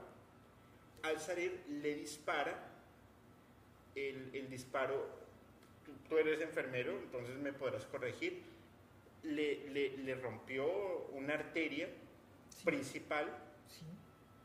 y ella fallece desangrada. Se- Ahí entra otro mito. Ok, es lo que yo, lo que Hasta yo ahí es lo que se dice. Ella se va, Selena alcanza a ir hasta la recepción, pide ayuda, llega una ambulancia, pero ya cuando llega al hospital no había nada que hacer, Lo que sabemos. lo que sabemos. Exacto. Causa de- de- del fallecimiento, eh, Hemorragia. hemorragia, ah bueno, que le hacen una operación, encuentran que había una, una, eh, hemorragia interna, pero pues ya no había mucho que hacer y por la misma presión mediática exigen una autopsia. Fue una autopsia súper veloz, en tiempo récord, y ahí es donde sale la, la- la causa de muerte, que sea desangrado, Sí, herida no. proyectil.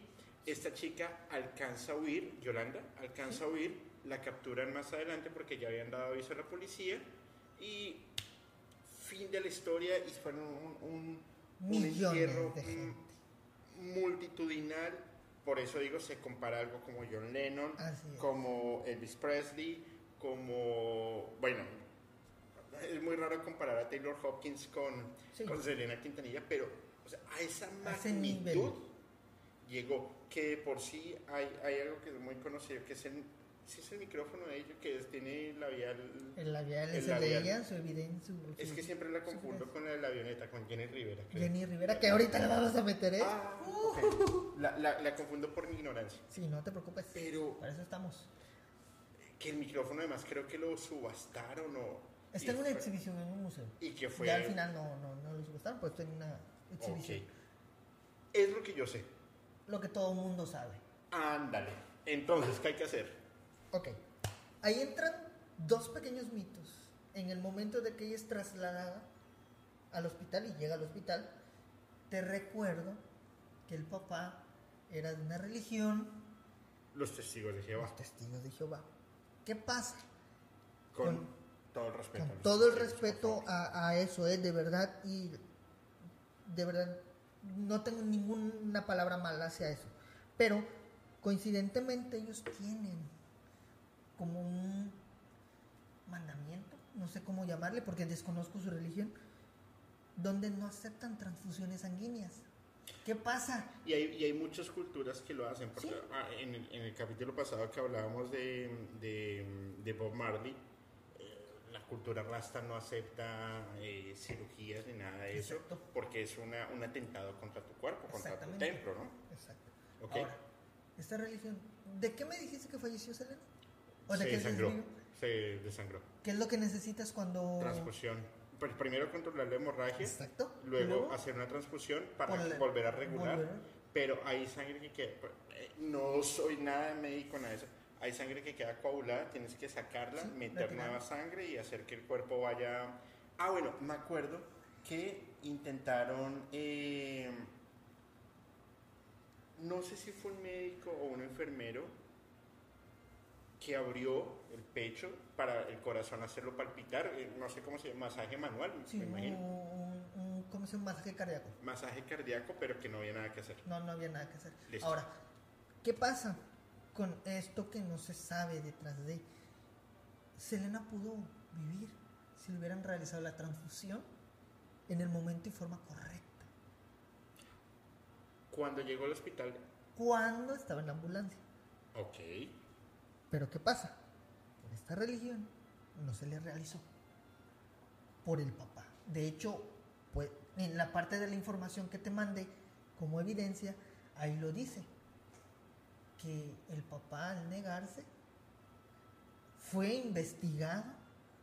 Y tú lo leíste. Sí, sí, sí. Fue investigado por esa negligencia. Pero pues escudado en la religión, no se le realizó. De hecho, los fans de Selena acusan directamente al papá por este hecho. Y lo pueden investigar.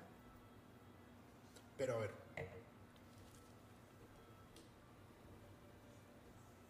Dentro de la ética de la medicina, la labor que tiene un médico es Salvar la vida. salvar la vida. Sea como sea, Sea como salvar la vida. Así la persona quede en eh, estado vegetativo. Porque Selena, en teoría, y si estoy errado, por favor me corriges, Claro. cuando llegó al hospital, según dice en el dictamen, ya tenía las, las pupilas dilatadas y no mostraban ninguna, ningún funcionamiento cerebral. Sí. Por lo que dijeron, ella tiene muerte cerebral, pero aún podemos salvar sus funciones Vital. bas- vitales. Sí, las Exacto. básicas. Ahí la querían salvar, A ella la querían salvar. a pesar de que no había nada que hacer. Exacto. La intención fue. Pero, te repito, este es parte del mito. Ok, sí. Parte del mito que se dice que por la religión no se le hizo la transfusión y no se pudo llegar a saber si se podría salvar con secuelas o no. Porque recordemos que muchas veces de este tipo de casos es, te logras, logro rescatar tus signos vitales, lo vital tuyo, para poder ver que puedes progresar. Normalmente así funciona. Fallece, la, se la desviven, pero ahí va el otro mito. Más, no, más que mito, es la certeza, porque te lo mostré, es que hace años la familia Quintanilla demanda al lugar donde hicieron el, el cuando esta persona, cuando las personas des- se desviven o, o- o- o ya o, están en ese término, normalmente se pasa a una funeraria Ajá, sí. que es la que maquilla el cuerpo, que trata el cuerpo para poderle entregar presentable a la familia. Bueno, la familia Quintanilla denuncia a esta y toda la gente que. Perdón, ¿qué onda? No, no, no, está bien, está bien. bueno, ¿qué pedo? Retomamos el caso de Selena y vemos qué onda. Revisan la revisan la denuncia y pues resulta que por contenido indebido que te mandé, que fueron fotos de Selena en Sí, prácticas sí, sí. no muy bon- no, no muy agradables con el cuerpo. Fotos y videos. Bueno, El video no te lo, no lo pude conseguir porque era prácticamente es imposible. Pero ahí va. El, la página oficial de Selena, que fue lo que te mandé, lanzó el comunicado. No vamos a volver a tocar el tema. La familia directamente, y lanzan el comunicado directamente. La familia Quintanilla realizó esta denuncia al, al ¿cómo se llama? Al, a, a esta funeraria de Corpus funeraria. Christi por tener contenido de Selena Quintanilla sin ropa, ya van, a ver, ya van a ver las evidencias. van a ver las evidencias y que sostuvieron actos ¿Sexuales? sexuales con el cuerpo. ¿Cómo se enteraron? Ahí va el dato. ¿Cómo se enteraron? Porque uno, una persona del personal de la funeraria en estado de ebriedad mostró el video en un bar de Corpus Christi a un No. grupo de fanáticos de Selena. Y al ver ellos el video, contactan redes, todo. Y esta es, te repito, tú, tú viste las pruebas de primera mano, No. que no es broma. ¿Selena en qué año falleció? Uy, no tengo el dato exacto. Bueno, ahí está Pero, pero falleció en ese tiempo y esta denuncia fue en el 2020 más por ahí, 2019, 2018. 2020 es cuando te mandé la publicación del 2020.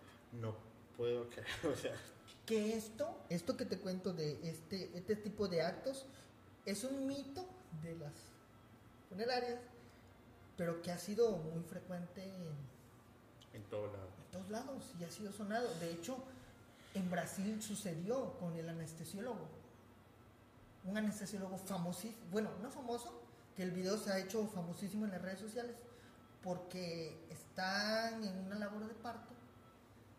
El anestesiólogo está revisando el cuerpo con el de fuera en la boca de la persona, del paciente anestesiado, haciendo un acto. Grabado por una cámara porque ya se tenía el reporte. Sus compañeros atendiendo el, eh, eh, la labor y él haciendo ese acto. Te paso el video para que lo puedan ver. Imagínate, ¿qué nos espera de un lugar como eso? Con todo respeto a los médicos forenses y todo este, este, No, este pero- rollo, es un, es un mito que se, les, que se les creó a raíz de esto. ¿eh? Yo, yo les quiero pedir un favor.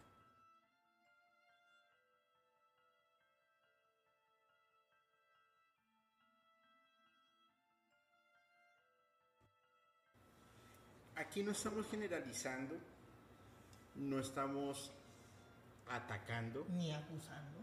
ni estigmatizando, acusando, nada. Estás dejando tu posición, estás Así dejando es. mi posición sobre mitos, leyendas, temas urbanos que se han generado en torno a temas tan famosos Y controversial. y controversiales. Así es. Queremos aclarar eso. Porque tampoco se puede desconocer que hay personas con ciertas aberraciones que hacen ese tipo de cosas. Ejerciendo profesiones que Ejerciendo a eso, profesiones. ¿eh? Pero, o sea, si yo me había impactado con las fotos, yo no me imagino ellos mostrando un video sosteniendo relaciones ya con el cuerpo de, de, de, de- Selena. A raíz de eso, de, ese, ese video, bueno, esa, esa persona que mostró eso en Corpus Christi, Corpus Christi, o sea, en el En, lugar. en ningún, en, ningún otro lugar. Exactamente, en, en este lugar eh, fue que se llevó a cabo ese litigio. Legal, obviamente legal. Pues, te repito, esto lo encontré en un foro donde yo dije, nada, no creo. Veo las fotos y digo, ah, no, sí. Cosa que No, es que, cuando, es que cuando, cuando, cuando Fepo me dijo, él me lo dijo así, Sí. tal cual. Te voy a enviar unas fotos de Selena. O te van a enviar, porque a mí me, Ah, sí, me te van- dijo, te van a te van a enviar. enviar. Te van a ¿No enviar unas fotos de Selena y tú, me, tú, tú dirás qué quieres dirás, hacer. Exacto. Cuando yo vi las fotos, yo dije,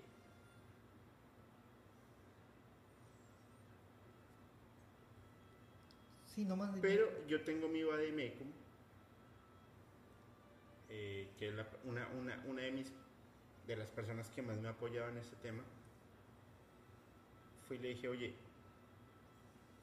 ¿qué opinas de estas fotos? No supo qué decirme. Ahí yo dije, vamos a investigar. Ahora, Tú imagínate nos diéramos la tarea todo un día de entrar a la Deep Web con toda la seguridad del mundo, lo que encontraríamos de ese caso.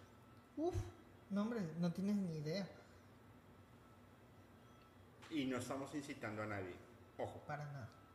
No, pero para. Igual eh, eso es un mito. No, igual es que eso me toca igual. eh, to- se van a enojar conmigo porque aquí en este capítulo van a haber un montón de mutes. Lo vamos a discutir después en el Instagram Live. Lo vamos a discutir en, en el Telegram y en el grupo de WhatsApp, por supuesto. Porque yo creo que vamos a generar una controversia. Unos nos van a, nos van a hacer un hate Sí, terrible, No, porque ese es un tema. decir, Y está bien, bienvenido desde que sea con respeto. En serio, yo no tengo ningún rollo, absolutamente ningún rollo, con que alguno de ustedes me dice, ¿sabes qué, Julio? Lo vamos a debatir. Súper bienvenido, porque me encanta debatirlo. Así Y es, hay cosas sí. que yo no sé. Por favor, hagámoslo con respeto. Así es. Con Todo mi con buen amigo respeto. Eric, con Todo con respeto. respeto. Porque lo vamos a hacer. Lo vamos a hacer. Ahora, volviendo al tema. Todo lo que lograríamos encontrar sería una barbaridad. Y no solo de ese caso, de muchos. Claro, pero. Y es que todo se une. O sea, como el pensamiento, la, la afición religiosa te lleva hasta el punto en que prefieres tu motivación espiritual a la vida de tu propia hija. Y lo que te conté hace ratito, que yo lo viví, yo lo pasé. Y no es broma, y no es mito. Y alguien que tenga esa religión, que por favor no los comprara, no es broma. Lamentablemente esto pasa.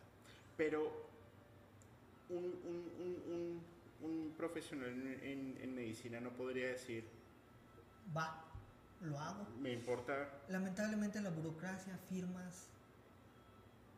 mm, Lamentablemente, si no está autorizado y personal del- de cualquier hospital, si no está autorizado, No lo se puedes hace, hacer. No se procede. Te metes en un problema tú, como profesional. ¿Por qué hiciste esto sin autorización? Es que voy a rescatar una vida así, pero no te autorizaron. No hay firma de por medio. Temas burocráticos legales, en fin, que se ponen, que se interponen entre una vida de una persona. Lamentablemente así es. Lamentable. Arrancamos con, ¿con quién fue que arrancamos? El, eh, Elizalde, no, eh, No, Sergio Vega. Sergio Vega, que fue el más Light. polite, relajado, Así es. dentro de su cosa oscura. De su- sus- Seguimos con Valentín Elizalde. Valentina Elizalde, Entramos a Selene Quintanilla. entramos a Selene Quintanilla, que a mi juicio era como el caso más Top. top. Pero lo que estamos haciendo es como entrando en un iceberg. O bueno, en una montaña. Una Vamos montaña. al revés. subiendo de, de- Vamos subiendo de nivel. Ahora. ¿Hay más nivel? Hay mucho más nivel. Ahora, ¿qué voy a entrar? ¿O por qué hablando de este tema, ¿por qué, como- por la pregunta que te hice, ¿por qué me invitaste y por qué de, Ah, sí. de, de- ser un enfermero estás tocando en temas de, de este, de este rollo? Porque en el podcast lo comenté, yo estudié ingeniería informática, no acabé la carrera, este, y en esta área, pues obviamente la información, el buscar, el todo, todo este rollo, el conocer diferentes métodos de investigación, bla, bla, bla, ¿no? Me llevó a ciertas cosas, como la Deep Web, que de hecho mm,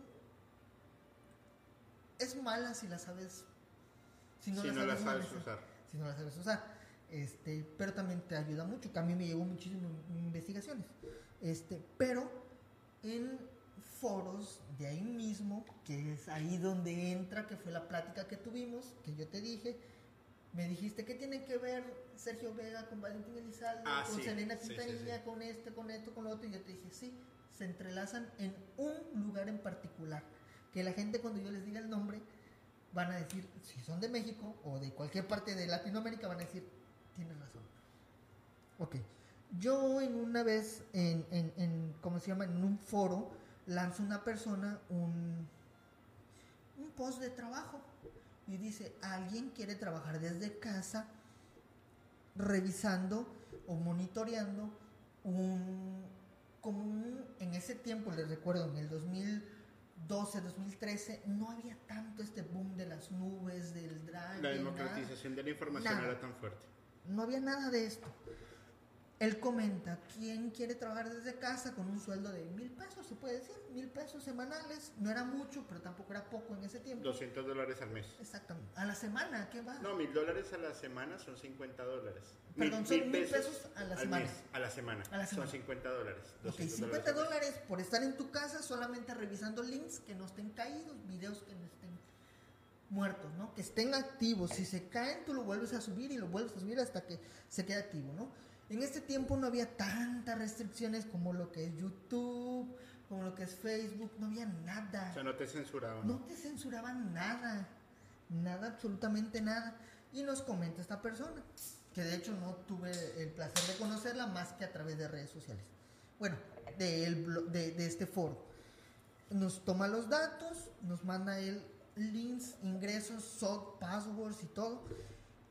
Y pues es una nube, como un, como un Google Drive, se puede decir, como un Drive, donde se encuentran enlaces, donde se encuentran videos, de todo tipo.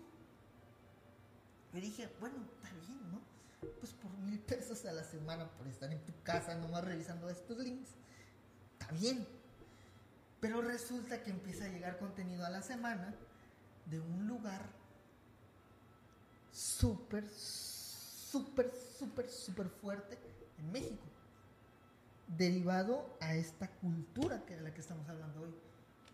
Del lugar que te llamo, que te hablo, se llama el blog del narco. Ok, lo he escuchado. Ok. Empiezan a llegar contenido de este blog. Contenido que, que, que, uf, que de verdad es impresionante. Que yo en ese momento. Y que de verdad, de verdad. Los que nunca tuvieron esa oportunidad de entrar a ese blog, ni por pura curiosidad, de verdad encontrarían lo más lo más aberrante que hay en esta narcoguerra porque este blog surgió de eso contaría te contaré la, historia rapidísima de este Eh, blog Exacto, ¿cómo nació? ok este blog nació por una periodista llamada Lucy conocida como Lucy nada más Ok, ella, que de hecho hasta, hasta- hasta- hace poquito, ella volvió a salir a la luz porque ella trabajaba con un técnico. Este técnico un día le hace una llamada y le dice, corre, nada más. Ella, al recibir esta llamada, entiende el mensaje. Ella sale del país hacia un lugar, supuestamente dicen que está en España, no se sabe, porque la están buscando estos carteles. Este técnico no vuelve a aparecer, nunca más después de esta llamada, no volvió a aparecer. Se presume que se desvi- lo desvivieron. Bueno, ¿qué pasa? Esta periodista lo que realiza es un blog de contenido del narcotráfico, con evidencias que a ella le mandan y que ella solamente toma la molestia de postearlas, postearlas, postearlas. Ella no tiene, y lo ha declarado muchísimas veces, ella nunca ha tenido un nexo con ningún, ninguna organización criminal. Ellas le mandan al correo y ella lo resube, lo resube, lo resube. Como un trabajo periodístico. Como un es que eso, eso era. Esto es alrededor del 2010, que de hecho mucha gente empezó a conocer el blog en el 2010 como el blog del narco, pero mucho antes ya tenía otro nombre, Sí. que fue cuando yo lo conocí. Igual que yo. Yo lo conocí por ahí del 2007, 2008, como otro nombre. Yo, mis mejores amigos de la infancia, eh, que ya con ninguno de ellos dos me hablo, un saludo a Carlos y Tadashi, pero ve- lo- alguna vez lo vimos y, y más como por el amarillismo cuando, cuando pues éramos chicos y todo el asunto, pero se ven cosas medio bizarras. Medio bizarras, no, era lo más inhumano que puedes encontrar.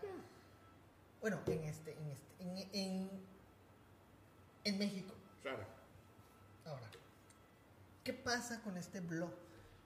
Que lo agarran de muro de Facebook. Es, era un muro de Facebook de, carteles. el- el Facebook del cartel. El Facebook de los carteles, porque Ah. no eran solo uno, eran todos. Y se mandaban mensajes y mensajes de que una narcomanta y de que yo te digo a ti y el otro le responde en el siguiente artículo y así. Eso era el blog del narco. Era una información porque aparecían casos que no aparecían en los medios normales, en la tele, aparecían y con información 100% real porque era la información del güey que fue a dar el tiroteo. Él le mandaba un correo a este blog y le decía, yo hice esto. Y aquí te mando las fotos. Así, así de cañón. Era como demostrar su poder y decirle a todo el mundo, yo hice esto. Y aparecía en el blog. Por Horrible, Dios. Terrible. ¿Qué pasa? ¿Qué, ¿En qué entro en esta parte?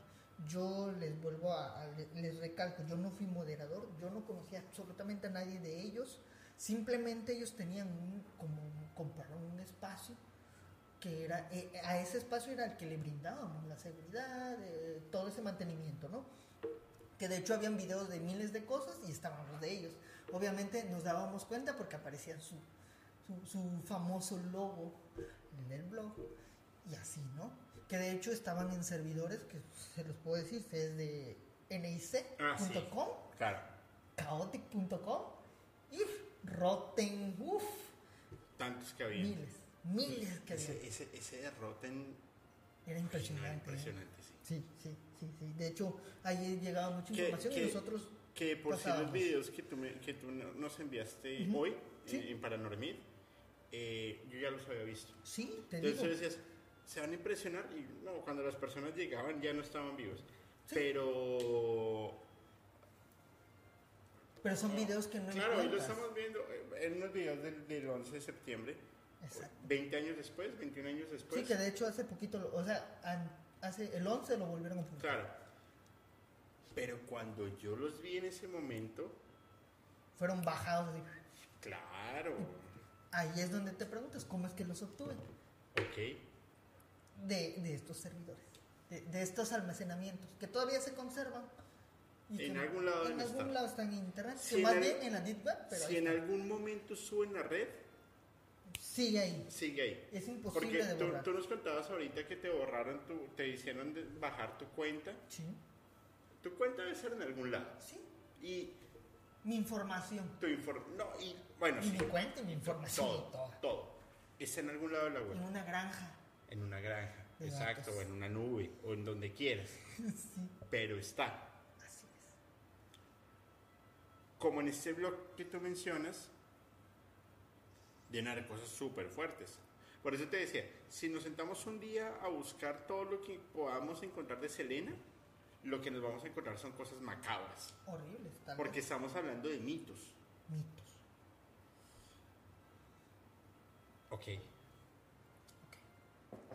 Bueno, pues así surgió este blog, con esta Lucy, con este su técnico, que ellos tienen que salir del país y bla bla bla. Te repito, yo no le di, no le dimos servicio a la página, no fue nada que tenga que ver con ellos directamente, solamente su alojamiento y nada más. De hecho, estuve trabajando por ahí de, alrededor de 8 o 9 meses, si no es que, sin, sin mal no recuerdo, casi el año, este, pero pues intermitentemente, ¿no? Eh, en fin.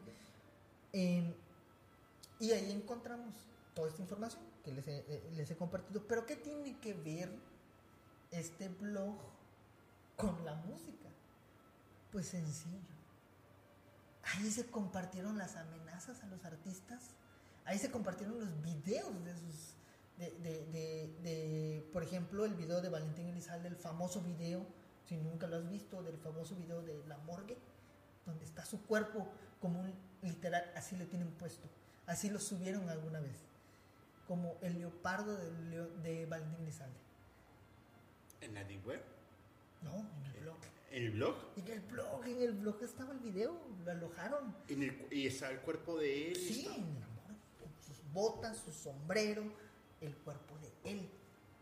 Ahí es donde entra. Bueno, yo, de que, me, de que, me, impresionó si la. Bueno, ustedes van a ver las evidencias. Exacto. Que fue por, cuando me dicen, oye, tenemos ese tema, Selena. Y te muestro el, te muestro el video, sin problemas te lo paso. Que de hecho mucha gente se ha de acordar aquí en México en la infancia que era muy, muy visto este video porque te lo compartían por infrarrojo, estabas pegadito con otra persona con tu celular aquí. Uy, eso, eso es súper clásico, súper vintage. Era como la famosísima desvivimiento del emo, ¿alguna vez te tocó? Sí, sí, sí. Es así de popular fue ese video. Pero ese video salió en ese blog. En ese blog se lanzaban las amenazas a los artistas. Y no te miento. O sea, era como, como una guerra virtual. Literal. Era una guerra, te apareció una narcomanta, que aquí las narcomantas no solamente es la mantita, sino que la manta enrollada en un... ¿Qué, es una narcomanta, perdón?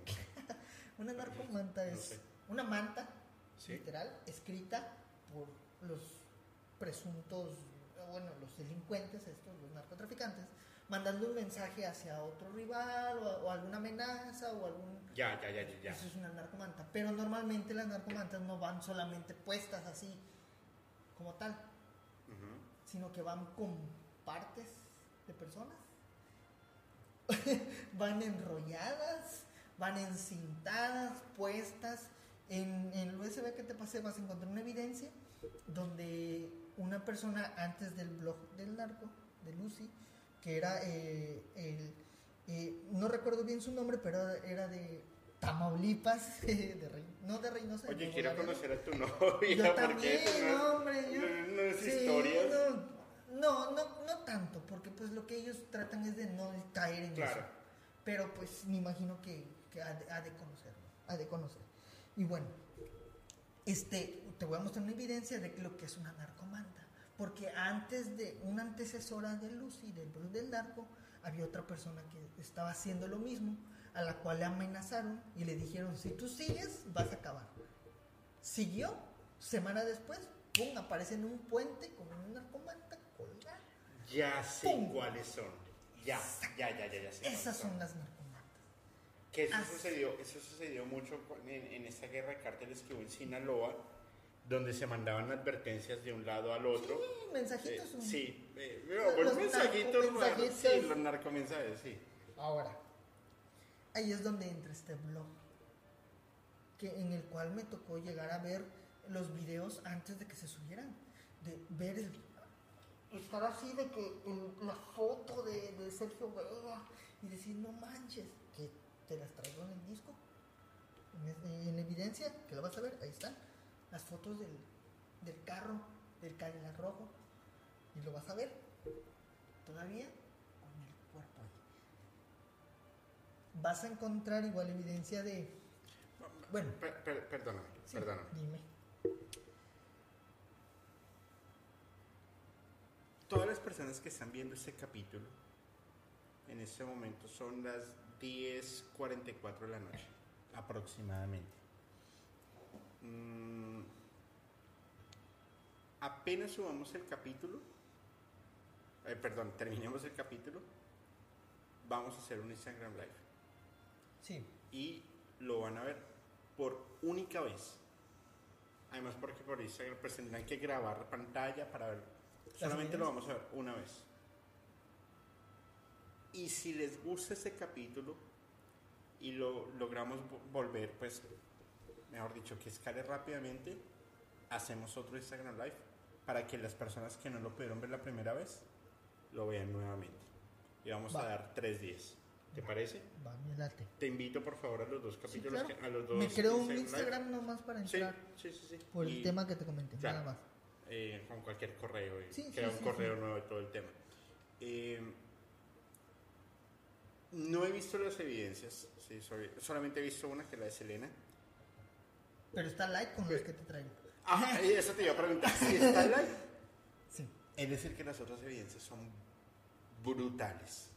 Son brutales. Yo con eso les digo todo. Y esto no es que estemos apoyando el amarillismo. No es que estemos apoyando o creando un partido o que estemos justificando o apremiando o aplaudiendo O en favor de algún o en favor de algo. Nada. no, Nada de esto. no, gracias. Ese es un podcast creado para dar información con base a lo que yo puedo saber, con base a lo que personas como Eric, como Dani, como Juan, como Fepo, como todos los invitados que han estado acá, pueden saber. Pero la última respuesta la, la tienen ustedes. Desde donde estén viéndonos, desde cualquier parte del mundo, estando en su habitación, en la oficina, en el transporte, donde sea, solamente ustedes tienen una respuesta y pueden decir, sí, tienes razón o no, no tienes razón. Así es. Pero, o sea, me preguntaste ahorita, ¿se te está saliendo la cabeza? Sí. Sí, porque, eh, como te dije, va más allá de la realidad. O sea, la, la, la ficción supera, la, perdón, la realidad, realidad supera, supera la la ficción. ficción. Y por muchísimo, ¿eh? Esto, estos temas que tú puedes ver el narcotráfico en una película y no tienen nada que ver con la vida real. Y yo he tocado ese tema muy de cerca, que de hecho en lo que estábamos cenando, que de hecho cenamos pizza, costumbre del... del- del- Oye, sí, no había que cuenta. Y doble porción de pizza, además. doble porción. Este, eh, tuve un, una experiencia que te dije hace rato que te la iba a contar aquí, muy cercana con este tema del narcotráfico. No fue lo del, lo del seguro, es otra. No, pero el seguro no es narcotráfico, No. eso es eh, venta de información privada. Exactamente.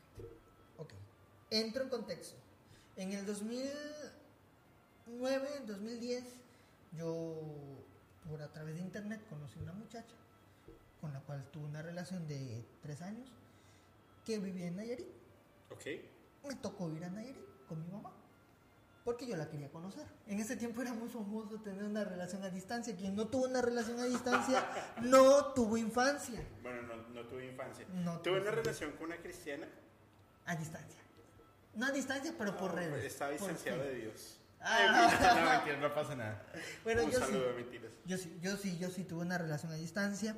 Este, em, la muchacha era la chica era de Nayarit.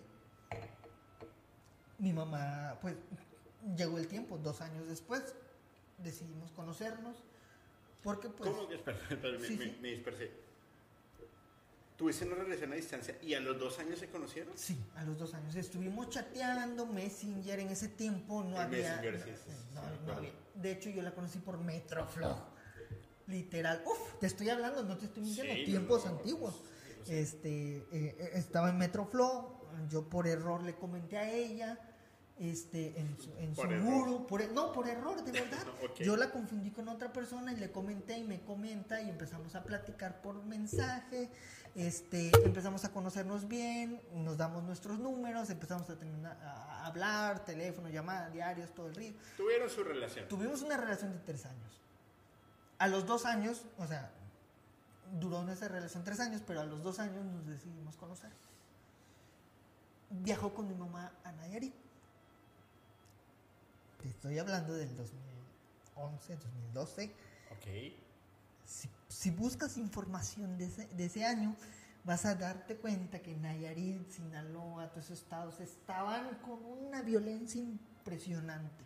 Que era inclusive cuando llegó hasta Los Cabos. Es todo esa Sí, parte, sí, Monterrey, sí. Tijuana, todo, Estaba todo, golpeado. estaba horrible, terrible. Y de hecho mi mamá me lo dijo, hijo, y si vamos y nos secuestran, porque no sabemos si es real, o sea, íbamos con ese miedo. De hecho, no deci- nosotros decidimos no viajar en avión, porque se, se podía ver muy ostentoso llegar en un avión a Nayarit. ¿Me explico? Wow. Viajamos en transporte en, en ADO. Por tierra. Por tierra. 32 horas hasta allá. Eh, íbamos así con las nachas así. Resulta, llegamos al ADO, todo bien, era, si era la persona de las fotos, si era la persona de las videollamadas.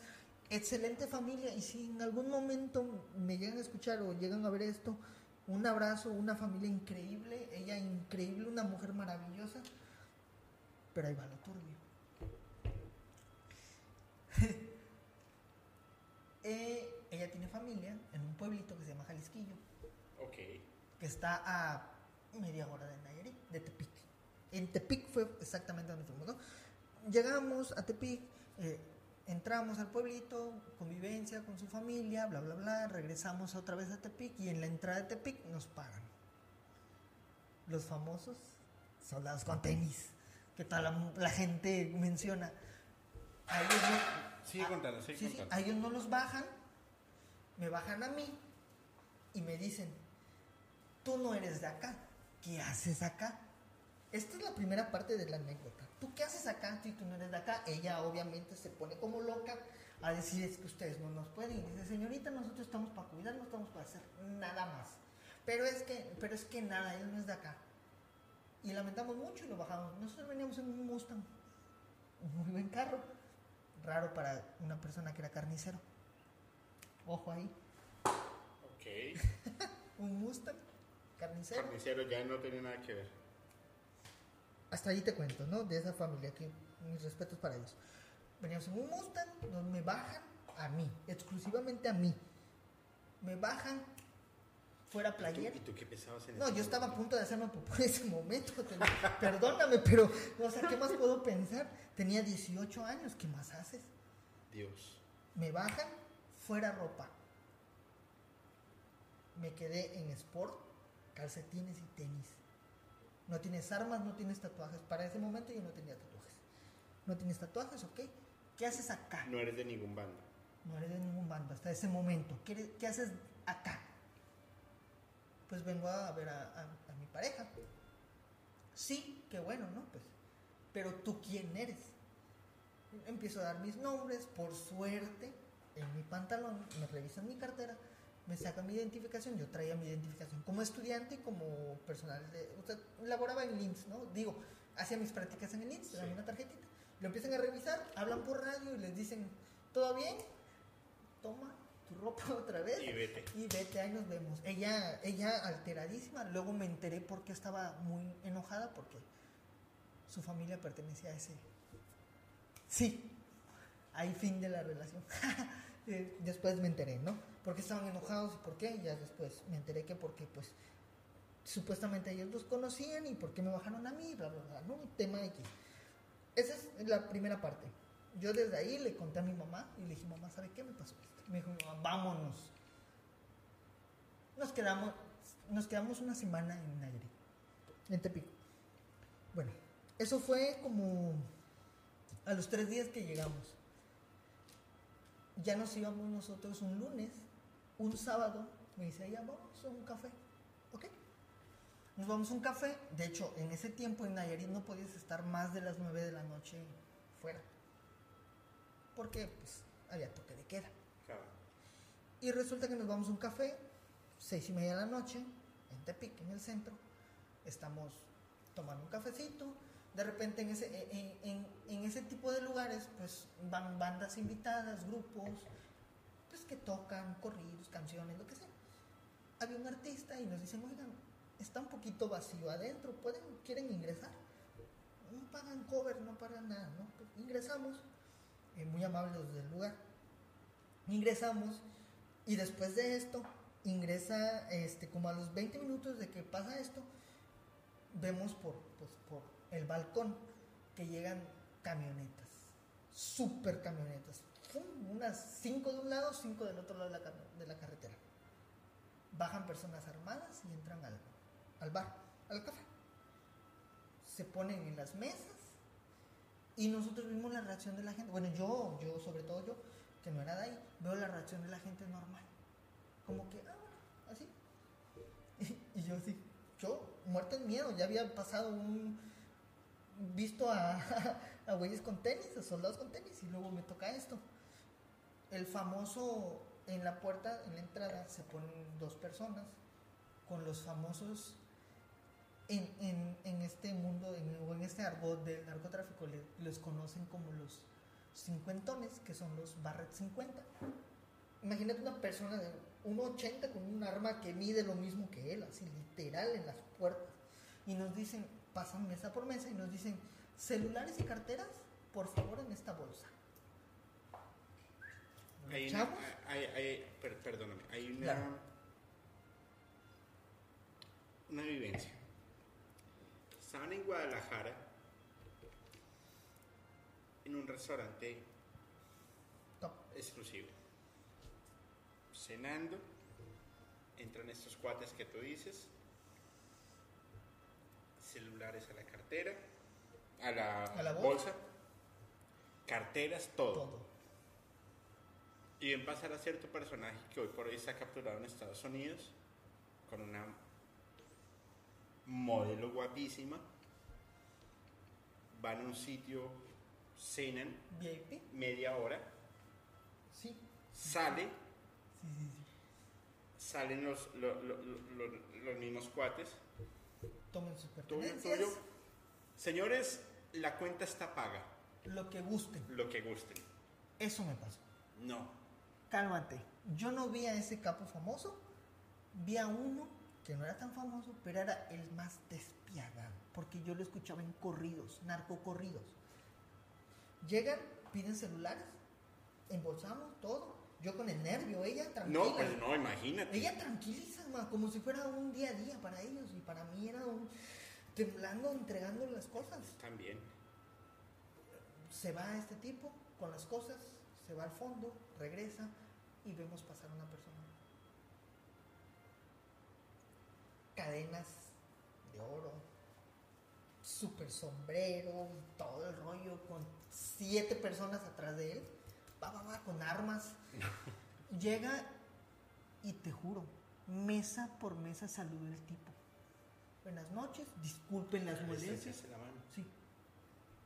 Esta anécdota que te cuento, de, de hecho le voy a mandar un saludo a un amigo, ¿puedo? Un amigo Álvaro, él supo esta anécdota, yo regresando, inmediatamente regresé y fui y le conté, le dije, conocí a esta persona que escuchamos en corridos nosotros, no me vas a creerlo, y me dijo, sí te creo porque estuvo ahí, porque lo compartió. Literal, en el blog del narco lo compartió. y yo no lo vi. Yo, ah, ahí fue donde él me dijo, te creo, porque él compartió que hubo esto en esa ciudad, en Tepic, donde tú fuiste, hubo este altercado, hubo este problema. Él, él mandó una narcomanta ahí y dijo que él estaba en esa ciudad. Me dijo, 100% te creo. Álvaro, bro, un abrazo. Un abrazo, Álvaro. Va- va- vamos a hacer algo, tenlo ahí. Vamos a parar un minuto. Sí, Vamos a descansar un momento porque pues, todo lo que me has contado, mi cerebro necesita procesar. adelante. Vamos a parar un minuto. Vamos a parar un minuto. Dejen sus comentarios. Déjenos todos ahí. Porque en octubre, si es que aquella compañía que empieza por T y termina en Mix me quiere colocar internet, vamos a hacer un live que va a estar buenísimo. Va.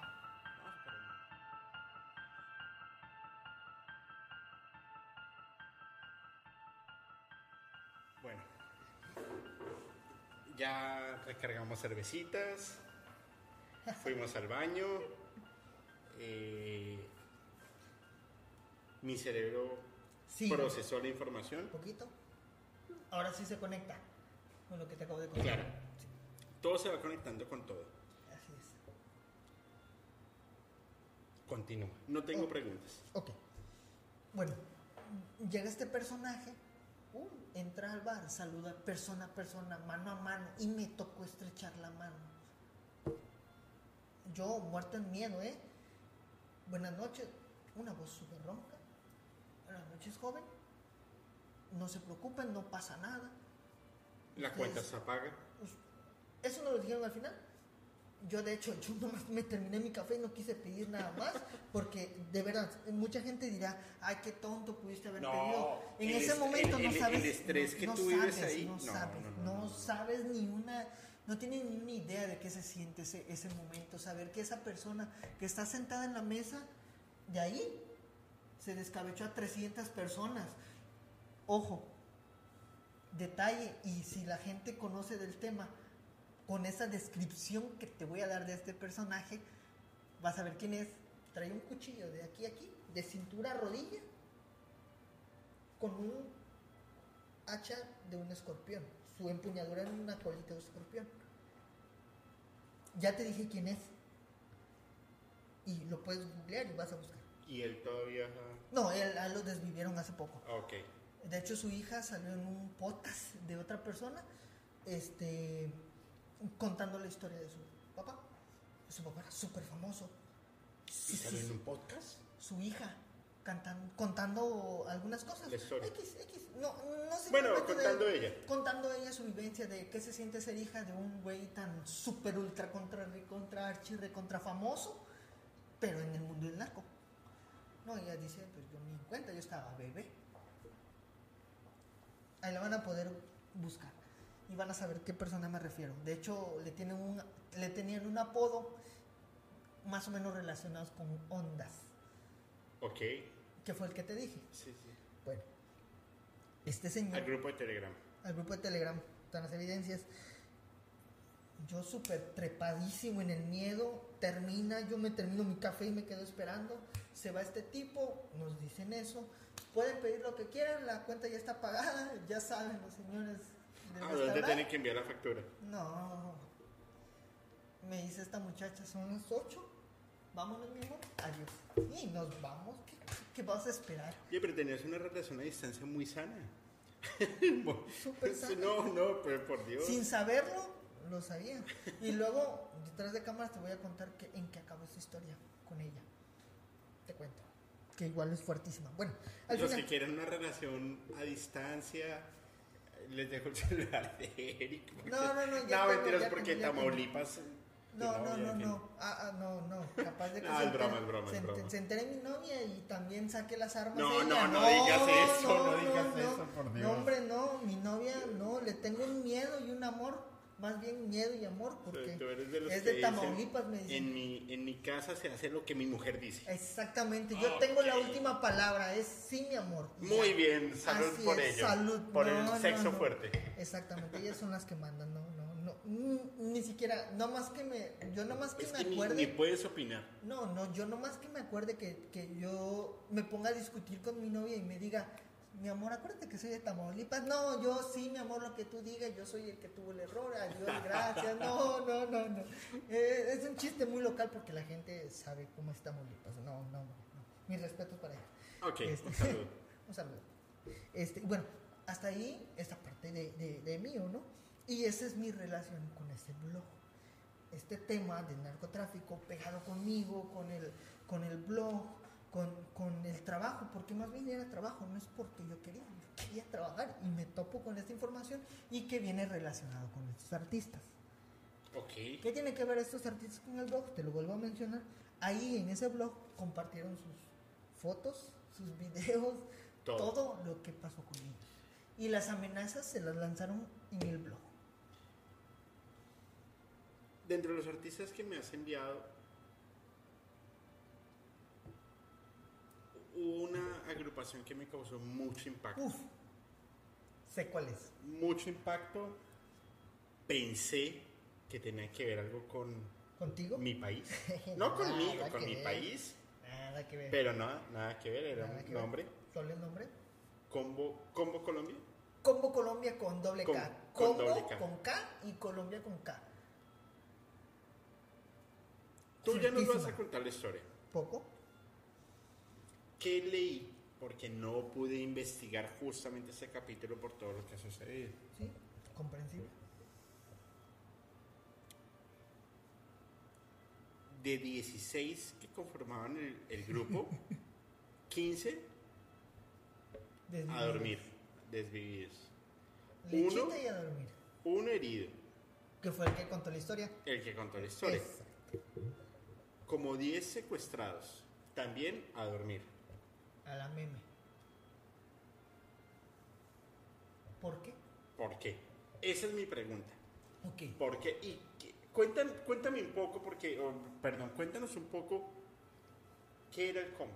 ¿Qué era el combo Colombia? Porque no lo sé. El Combo Colombia es un grupo, una agrupación, como el nombre le dice, un combo, donde venían artistas de algo más o menos relacionado con... ¿Por qué lo relacionan con Colombia? Por la música, la cumbia de Colombia, que era cumbia rebajada. Como le- le- la cumbia normal en Colombia tiene un cierto tempo, y aquí la manejan en un tempo más bajo, que se hace más. Pero estos, es- este grupo también le gustaba mucho el, el tocar temas en sus canciones controversiales con ciertos grupos delictivos. Ahora, de, de- de este tema como tal, no hay otra cosa más precisa que le dijeron, tocas en Monterrey y estás frío. Este grupo lo ignora. O sea, se los advirtieron de frente Se los dijeron, tocas en Monterrey y no sales. y estás frío. Ellos, como cualquier grupo, pongo seguridad, no pasa nada. Tocaron, efectivamente no pasó nada. Semanas después, los contratan y les dicen, oye, vas a tocar en un rancho, en una casa, en cualquier lugar.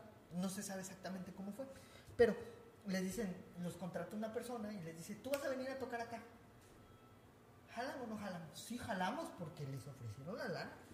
Está bueno, jalan. Pues resulta que era que fueron a tocar con el güey que los mandó a amenazar. Y cuando llegan dicen, hola, le dicen, yo te mandé a amenazar y ustedes no van a regresar. Fin de la historia. Los, de los 15, 14 no fueron, no regresaron, uno fue el que regresó. Que se logró escapar. Eso es todo lo que tiene que ver con Combo Colombia.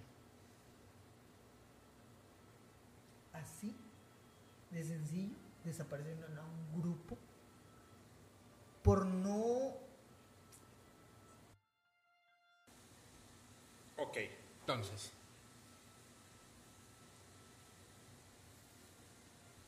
Eso fue lo que te impactó. Sí. O sea, los desaparecieron a todos. A todos, no, ninguno, solamente el testigo que fue este Que integrante, fue, fue el que contó la historia. el que contó la historia. Pero a ver.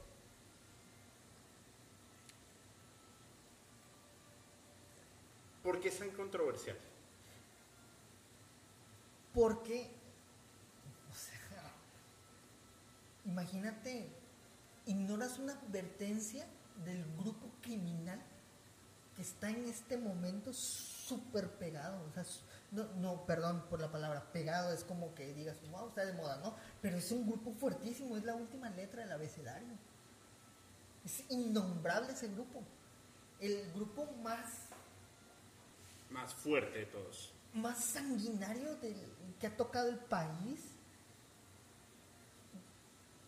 Decirte quiénes son sus integrantes, sin estigmatizar a nadie, pero son ex- integrantes del grupo más, más élite del ejército mexicano.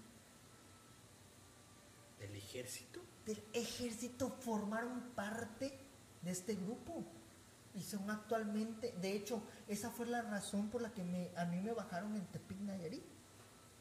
Porque yo venía de la ciudad de Campeche, soy campechano, de la ciudad de- del, ter- del cuarto personaje fundador del cartel este, de la última letra.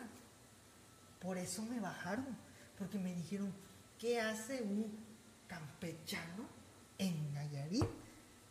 Cuando sabemos que de ahí viene el tipo El bando contrario. el bando contrario. Qué rarísimo.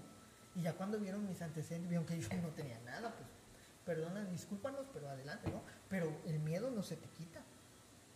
La sensación de que tu vida está en manos de otra persona está cañona. Pero imagínate, ellos, por eso es tan controversial, porque ellos pasaron por alto todo, pensando que no iba a pasar nada. Y pasó todo lo que pensaron que no pasaba, pasó todo. ¿Y por qué es tan impactante? Porque no fue una persona, no fueron dos, fueron 10, 15. Bueno, 16 secuestrados, 15 desaparecidos. Y lo peor de todo es que luego los encontraron. Y peor de todo. Que era como una fosa común. Sí, un hueco.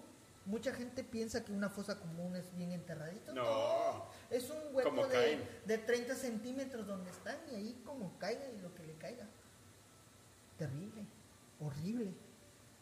Y lamentablemente en México, literal, la tierra es un cementerio de millones, de miles de personas. Y para colmo fue en el sexenio más fuerte de un presidente que dijo yo les voy a poner un alto y no les puso un alto nunca. Lo que hizo fue regalar el país. Lo peor que hizo fue declararle la guerra y resulta que la guerra le salió contraproducente. De hecho, en estos narcocorridos que al ratito te voy a poner, hay uno que se llama, eh, que es muy famoso, que se llama eh, Las Cruces de, de Tabutama, que fue una emboscada de 50 sicarios. Y se provocó una, en una carretera de, en menos de un kilómetro se hizo una masacre que hay videos, hay fotos, hay historias de güeyes que sobrevivieron a ese lugar que se llama las cruces de Tabutama, en un lugar de por allá. Súper fuertísima la historia. O sea, hubo, con decirte que hicieron una canción que se llama Un millón de balas. Imagínate, la cantidad impresionante que encontraron de casquillos. Imagínate. Pero Su- es que. En serio, no, no, no, no me cabe en la cabeza. Bueno, a- a- el ruido que se escucha de fondo es que se activó una motobomba. No sabemos de dónde, pero se activó. Rarísimo. Eh, raro. Realmente en ese capítulo nos han sucedido cosas bien raras. Uy, tres. Blooper. Blooper. Blooper 5. Cinco, Pero no, no, nos han sucedido cosas bien raras, ruidos, cosas. Y estoy seguro que cuando edite el, el audio voy a escucharme unas cosas ahí No que me voy a decir, no manches. Nomás voy a- no, no, no, ojalá y no escuches un vete ya de Valentín No. Elizalde, no. Gracias, No, no, no, gracias, gracias. Ah, no, no, no, no, Me pagarán los pagarés que te. Ah, no, hombre, me Pero- mandas un mensaje, Eric, ya no vuelvas a regresar. No, no vengas acá. No, ah, no, no pasa nada. No, pasa Pero nada. imagínate, le advierten a, un- a una agrupación: no vengas, no vengas, no vengas, y vienes, Fui, te lo estás buscando. te lo buscaste. Porque ellos no se ponen con habladurías, No. ellos no se ponen con bromas, ni a, a ver si me haces caso. No, No, no, no, ellos o sí Pues no. o, el, o es no. Y mayormente eso es lo que ellos digan, no, no, no, No te piden opinión. No, exactamente no. Entonces, pero es que desaparecieron a toda la agrupación, Toda. toda. Qué fuerte. Esa, esa me causó como mucho impacto, pero porque Porque fueron bastantes Todos. víctimas. O sea, Todos. bastantes, bastantes. y no Ahora, importa. ahora, una que vamos a pasar así rapidísimo, no te voy a entrar en detalles, pero te voy a mandar la evidencia, se llama La Quinta Banda. Ellos les dijeron también lo mismo, No no, te presentes, no vengas, no cantes en este lugar, porque si vienes, ten por seguro que no vas a regresar. ¿Qué hicieron? Fueron. fueron, cantaron. ¿Qué pasó? A ellos ni siquiera los esperaron de que salgan, no. En la presentación hay videos en vivo donde llegaron los güeyes y ¡pum! A los 15. Heridos 12, heridos, perdón, heridos 13, 12 de la banda, o sea, todos casi. La última persona era una persona embarazada que resultó herida de un brazo. Y los demás, desvividos en vivo video subido al blog del narco. Que esto es lo que tiene relación a lo que yo te comenté. Por eso yo te, por eso cuando te comentó Fepo, fue que yo te dije, yo tengo relación con ese tipo de cosas, porque yo vi el material. ¿Me explico? Yo vi y, y está allá. Bueno, pero, a ver. Yo tengo una pregunta que siempre me he hecho, me he hecho, perdón. No sé si tenga que ver con el narco, Ajá. No sé si tenga que ver con alguna cosa extraña, no lo sé. Pregunta. ¿Lo de Jenny Rivera fue un accidente? No. Ni, ni siquiera a la gente que dice no, sí, no. No fue un No, accidente. no, no, no, no. Yo que conozco se accidentó en una avioneta. Sí, todo el mundo conoce que se accidentó en una avioneta y mucha gente dice que sí, los medios van a decir que sí, obviamente. Pero tiempo después capturaron a un narcotraficante conocido como la Barbie que dijo no. A ella le dijeron no vayas a Monterrey porque la plaza está caliente y si tú vas porque eres del otro bando si tú vas, vas a calentar eso, porque es un, es un, ¿cómo se le llama? Es un- una provocación hacia el bando rival que tiene actualmente la plaza. Es una provocación que un integrante, no integrante, sino que alguien que le ha interpretado música al otro, a su bando contrario, vaya a ese lugar. Es una falta de respeto para ellos. Claro. Si tú vas, si tú vas a este lugar, ellos lo van a tomar como una amenaza. Y al ser una amenaza, ellos van a tomar que tú no estás obedeciendo una orden. Y la orden va a ser bajarte. Y bajarte es desvivirte. Tema controversial. Sale tiempo después el nombre de un dueño de una disquera que te dije el nombre, que se llama Tal Records. El nombre es Ángel Tal. Resulta que él fue el que amenazó a esta cantante. Uf, y ahí viene lo, viene lo fuerte. La amenazan, va a Monterrey, cae su avioneta. ¿De quién crees que era la avioneta? ¿O de quién crees que era la empresa? De esa empresa. de ese, de ese, de ese manager, de ese representante de esa empresa, del tal Ángel. ¡pip! Ajá. Dime tú, coincidencia o coincidencia, No. o, o casualidades, y que este tipo sea del cartel el que le dijeron No, que la- no la- vayas. la- las casualidades no No existen. existen, señores. O sea, la gente seguimos tragando las historias que nos cuentan. Y de verdad, sí. Y que fue lo. Y la gente lo puede buscar. Hace poco tuvo un problema la hija de Jenny Rivera con esta persona. Esta persona le faltó el respeto en una entrega de premios. Y lo pueden buscar. Chiquis con versus Ángel. Y lo van a Y encontrar. ahí está. Y ahí está. A esta persona, a esta empresa de del tit, de música de corridos y todo este rollo, le hicieron un cateo en Estados Unidos masivo, encontraron armas, drogas, todo, Dentro de la disquera. dentro de la disquera. Que esta disquera o esta de este estudio salían los narcocorridos. Dime tú que no que tiene que hacer armas, sustancias ilícitas, dólares En una disquera. en una disquera. Es pum de volarte la cabeza. Y esta información, esta sí la pueden buscar en Google, sí está. Porque porque Estados Unidos no se tiene pedos, problemas con esto. Esta información sí tiene que ver con México o con cualquier parte de- que no sea de Estados Unidos. ¿Me explico? Pero, no, sí, te explicas totalmente. Sí. Pero, bueno, es una pregunta que, que me había Claro. hecho hace rato. Además, porque fue un hito. O sea, ella, ella- Jenny Rivera, como Selena, bueno, Selena en mayor proporción, Sí.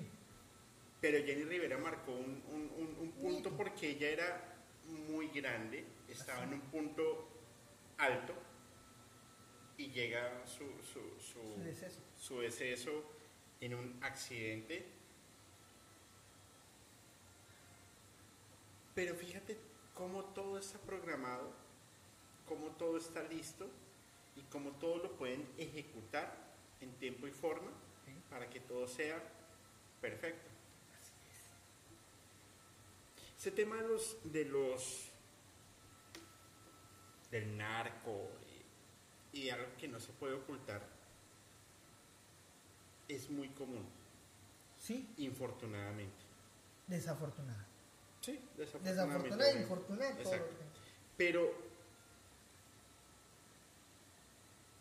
pues primero gracias porque no, no- No, de nada. o sea, a mí, a, a- a mí me has dejado sin palabras. Realmente hoy he estado como, Porque tú tienes una información. claro, Tú vienes de las redes normales. Yo te vengo a traer la información que de lo, normalmente de lo que está por debajo. de lo que está por debajo, de lo que se cuenta en de boca a boca.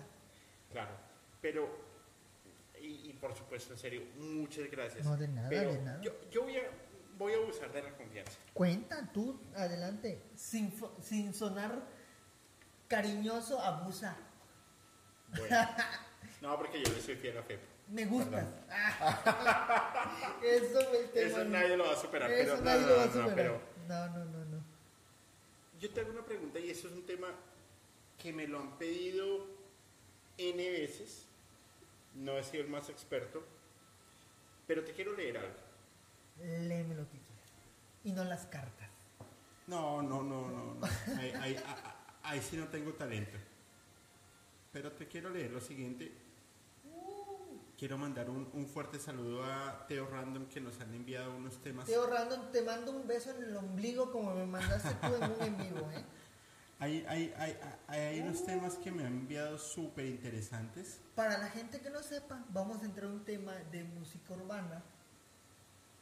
Hago un spoiler. ¿Puedo hacerlo? Adelante. ¿Por qué vamos a tocar este tema? Porque yo en mis tiempos libres me dedico a hacer música urbana. Ah, sí. Hago No lo instrumentales de rap para mis amigos. Ok.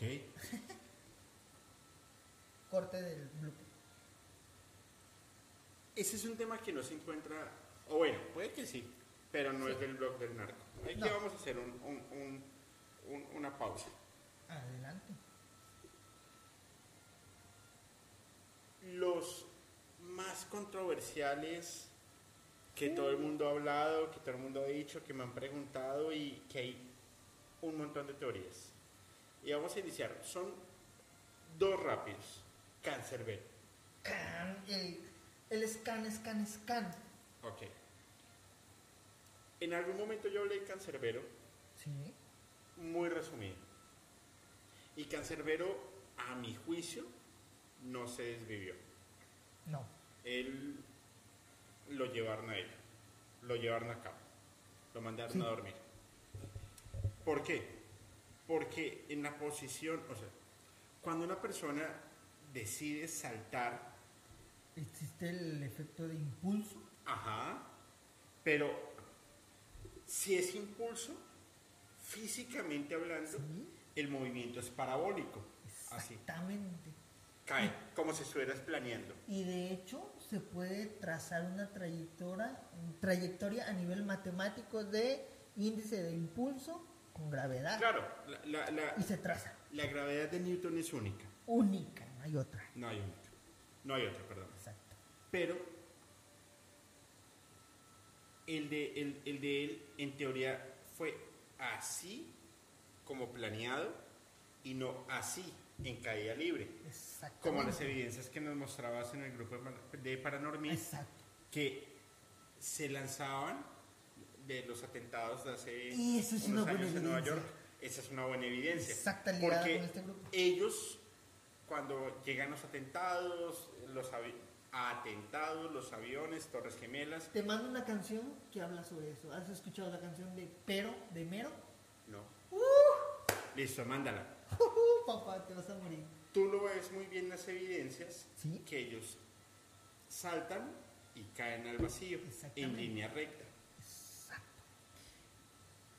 Dentro del estudio eh, de eh, forense, Forense. él es como si hubiese lanzado así, lo cual implica romper la ley de la inercia, tercera ley de Newton, lo empujan. Exacto. Listo. Ahí vamos bien. Hasta ahí vamos bien. Que es lo raro del, Que es lo raro. caso. Exacto. Creador de música urbana, de frente contra todo lo que está sucediendo en su país. Aquí aprovecho Eh, un fuerte saludo a Ceci, que siempre nos ves, venezolana, una gran amiga. Y hay un montón de vertientes de que era, de que Cancerbero era satanista, no lo creo. Que era esquizofrénico. Esquizofrénico. Ya lo hablamos hace un par de, de- de horas. De horas, no, nada que ver. Pero aquí es donde todo empieza a, a- a revolverse. Unos dicen que lo mata el Estado, otros dicen que se desvive, Exacto. otros que lo desviven. Pero Teo me manda una, una frases en sus canciones con un sentimiento de ocultismo y de, y de querer sacar información. Si yo te digo que a Cancerbero lo escuché, y de hecho ha sido uno de mis artistas muy,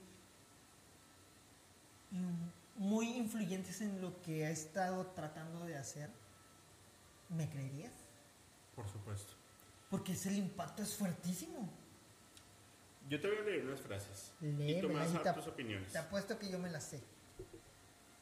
Y hoy la fue a visitar caminando entre lápides y me di cuenta que la vida aquí es muy rápida. Pronto voy a acompañarte, mientras tanto voy a cumplir con la misión que tengo aquí. Canción en el espejo. Vi, en un espejo vi. ¿Qué opinas? No. Ah, ese tipo estaba. Estaba. Su mente era otro rollo. Él piensa antes de que pensemos. Quizás debemos odiarlo o amarlo, ya que, no lo, ya que no lo comprendemos. Igual sabemos que le queda poco tiempo y al irse lo olvidarán, como a todos los que han muerto. Canción enfermo. Lamentablemente ha muerto, pero no dejaré, no dejaré la música, pues el alma ha salido de mi cuerpo. Es el amor.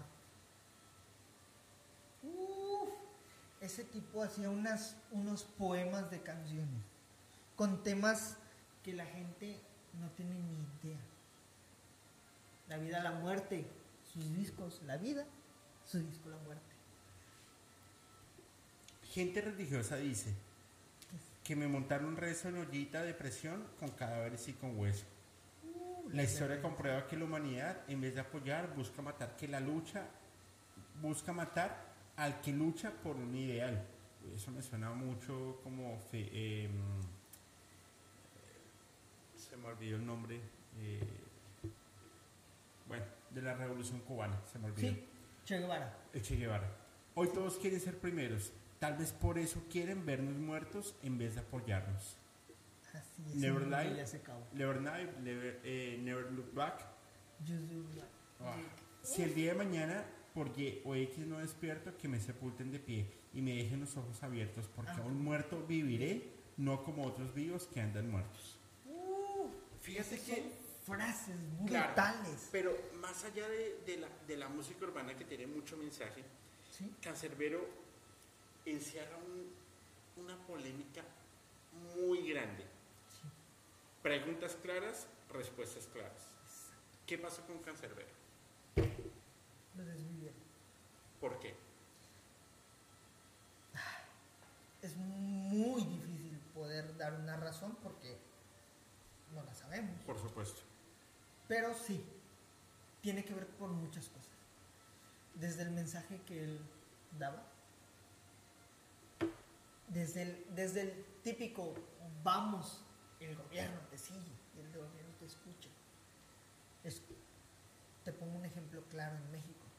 Un grupo súper, súper, súper conocidísimo tocó en mi estado, en Campeche, y él dijo, chingue su, el tal partido político nunca volvió a tocar el estado. Imagínate. Fue lo mismo que le pasó.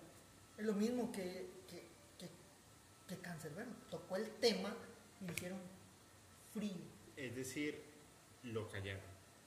Yo diría que sí. Maldita muerte está en todas partes. Me ve de frente en el espejo. En la ventana del carro, en mis sueños presentes, estoy consciente que tengo una cita con ella pronto, pero mientras pueda iré por lo mío y sacando rostro. Es decir, que él sabía Que ese iba a ser su estilo. Sí. Y hay una canción, si no está aquí en los comentarios, en lo que nos mandó el señor Teo Random, un abrazo para él, que dice literal qué le pasó.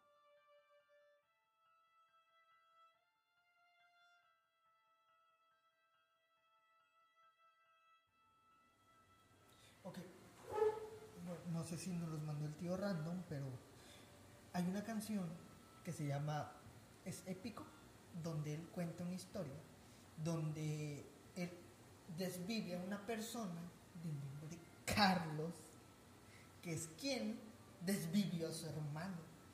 Y si recuerdas, Carlos es el nombre de su manager. Así es. coincidentemente con la teoría de que él desvive a Carlos nomás porque quiso. Cancerbero, recordando Cancerbero. Ahí te la dejo, cuéntame y yo te regreso la info porque también la estudié. No, no, no, mira. Todo Te lo que volé yo- la todo- cabeza. Claro, todo lo que yo he estudiado, uy, valió cinco. Ya. Info que no tienes idea. No, ya. Bótale. No, no, no, no, no. El- el- la teoría está en que, fácil y sencillo, Cancerbero, cumpleaños Lani, una de las hijas de Cancerbero, o no, si mal no recuerdo, una de sus hijas, o, o- o la esposa, la verdad. En fin, es- alguien cumpleaños. alguien cumpleaños, Cancerbero asiste, está Carlos, está su esposa, su pareja, y, y pues están en la noche, ella escucha el pleito, este, y sale y está Cancerbero en un estado psicótico, eh, desviviendo a Carlos y lo arroja, y luego él se arroja porque se porque tiene ese estado y ella es la única sobreviviente. Hasta ahí está la teoría que se dice en todos lados. Pero qué chistoso, cosa que no sé si también lo, tuviste. ¿Sabes de quién eran los condominios de donde estaban Cancerbero y la esposa de Cancerbero? ¿Del manager? ¿No? ¿Del papá de la chica? las, las grabaciones nunca aparecen. ¿Por qué? No. Porque no grabaron ese día. Porque el condominio era del papá de la chica, de su pareja de cancerbero. Casualmente no estaban grabando ese día porque se echaron a perder. En las investigaciones está, ojo gente, pueden buscarlo y pueden verlo. No recuerdo el nombre de la tipa. Y la verdad, porque es información que es volátil, no, no te interesa saber, ti te interesa saber qué es lo que pasó. Yo te he contado a ti y tú has vivido como es una persona con un trastorno mental. Sí. Lo hablamos hace un rato. Lo además. hablamos hace un rato, estamos cenando. Y lo hablamos después a, a los que no. Cuando tú llamaste en ese podcast con Fepo, yo estaba, yo estaba en live y yo conté mi anécdota. ¿Cómo es una, una persona así? De Se transforma de un momento a De otro. un momento a otro. ¿Cómo tú me explicas que una persona con esquizofrenia, como le decían a Cancerbero, Le dicen que sí, esquizofrénico. le dijeron que muchas veces era esquizofrénico por los temas que él tocaba Pero en sus no era canciones. esquizofrénico. No, su familia lo desmintió put, desde siempre. Él no era esquizofrénico. ¿Cómo me explicas tú que una perso- persona esquizofrénica va a quitar los vídeos de la ventana donde se tiró y después de haberse tirado Aparece. regresó y los volvió a colocar? Cuéntame tú por qué. No, no tiene sentido. Esto, esto que te cuento surge de una investigación de un médico forense que saca el caso y le tumban el video. ¿Cómo nos enteramos de, de este video? Porque lo volvieron a subir mucha, muchísima, muchísima persona. Y ya era imposible para YouTube tirar el video, ¿no? Dijo, ya, atrás. ya, que se quede el video. ¿Me explico? ¿Cómo tú me explicas eso de una persona con un trastorno así? Quito los vidrios, me tiro y los vuelvo a poner. ilógico, ¿no? No, no tiene sentido. No tiene sentido, por ninguno que tú quieras. Sobre todo que la, el papá es dueño del condominio y que no aparecen las grabaciones. ¿Me entiendes? Ahora, ojo, eso es lo que se cuenta y lo que se lee en internet. Ahora, te cuento una teoría, Ok. que es la que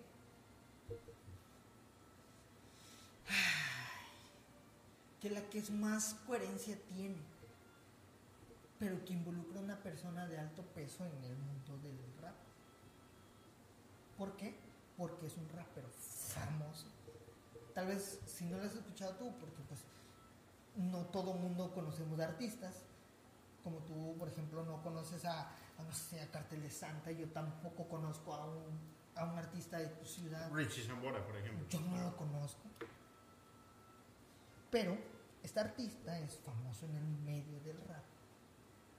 Y hace años salió un, manager o un promotor de eventos que traen a Cancerbero y a este rapero, ¿Y quién es? Perdón. Apache. Lo conocen como Apache. ¿no? Claro, lo, lo escucharon. Si lo has escuchado, Claro. hombre. A este tipo fue al que acusan de haber asesinado, de desvivido a Cancerbero. ¿Por qué? Las teorías que surgieron a raíz de fue porque Cancerbero le dice a Apache, vente a una gira a México, te pago 30 mil dólares. Pero Cancerbero le dio 2 mil o 3 mil y le dice te doy el resto acabando la gira cosa que nunca pasó pero que supuestamente Cancerbero le dio a su manager a Carlos y que Carlos nunca le dio a Apache Ajá. Y culparon a Cancerbero de que, porque no habían dado. a Cancerbero Claro. Apache ahí sí no te puedo asegurar si es verdad porque dicen que este rapero tenía nexos con criminales de, de ahí de, de- de donde estaba Cancerbero y lo manda a desvivir que sí coincide ¿por qué? porque sí le debe dinero Cancerbero a Apache Apache le tira un beef a Cancerbero diciéndole un beef es una canción Sí, sí. diciéndote, peleándote contigo en vez de en, en- en rimas, ¿no? Que tiene, tiene relación, ¿no? Cierta relación. Hasta ahí son esos dos mitos de Cancerbero. Pero lo que todo mundo sabe es que él desvivió a Carlos, intentó desvivir a su esposa. Carlos también a dormir. Sí, Carlos a dormir. La única testigo fue su esposa. la única testigo es la esposa. Que curiosamente los niños que cumplían años no estaban en ese departamento. Justamente. Curiosamente. Casualmente, vamos a llamarla así. Vamos a leer la info. Léeme la info que te mandó Teo. No ¿Te está. parece? No, es que no está. No, no, no puede ser. Si estoy diciéndote algo que no sea cierto, por favor, házmelo saber en ese momento en el chat y te lo juro que lo corregimos. Pero hay, hay, hay unas letras, partes de letras. Escuchemos la canción de ese pico. Claro, es que mira, me, me, me, ahora sí me hace mucho sentido porque Cancerbero empieza a través de sus letras a decir algo va a pasar. Algo. empieza a dejar como, como Hansel y Gretel las migas de pan. Exacto. y empieza a decir, vamos a, a- a darle un a un público no escéptico que soy satanista. Sí. Lejos. Voy a darle a un público investigativo pistas para que sepan cómo voy a terminar. Y voy a darle pistas a la prensa de qué va a pasar ¿Y de qué van a hablar ellos? y de qué van a hablar ellos. Pero el punto investigativo es lo que me lleva a pensar lo que tú me acabas de decir, donde se empieza a unir todo. y donde empiezo a decir algo así como voy caminando por el medio del Valle de la Muerte, ahí voy a estar. Ahí me van a encontrar. No palabras textuales, ojo. Exacto. Ahí me van a encontrar. Ojo ahí. Maldita muerte.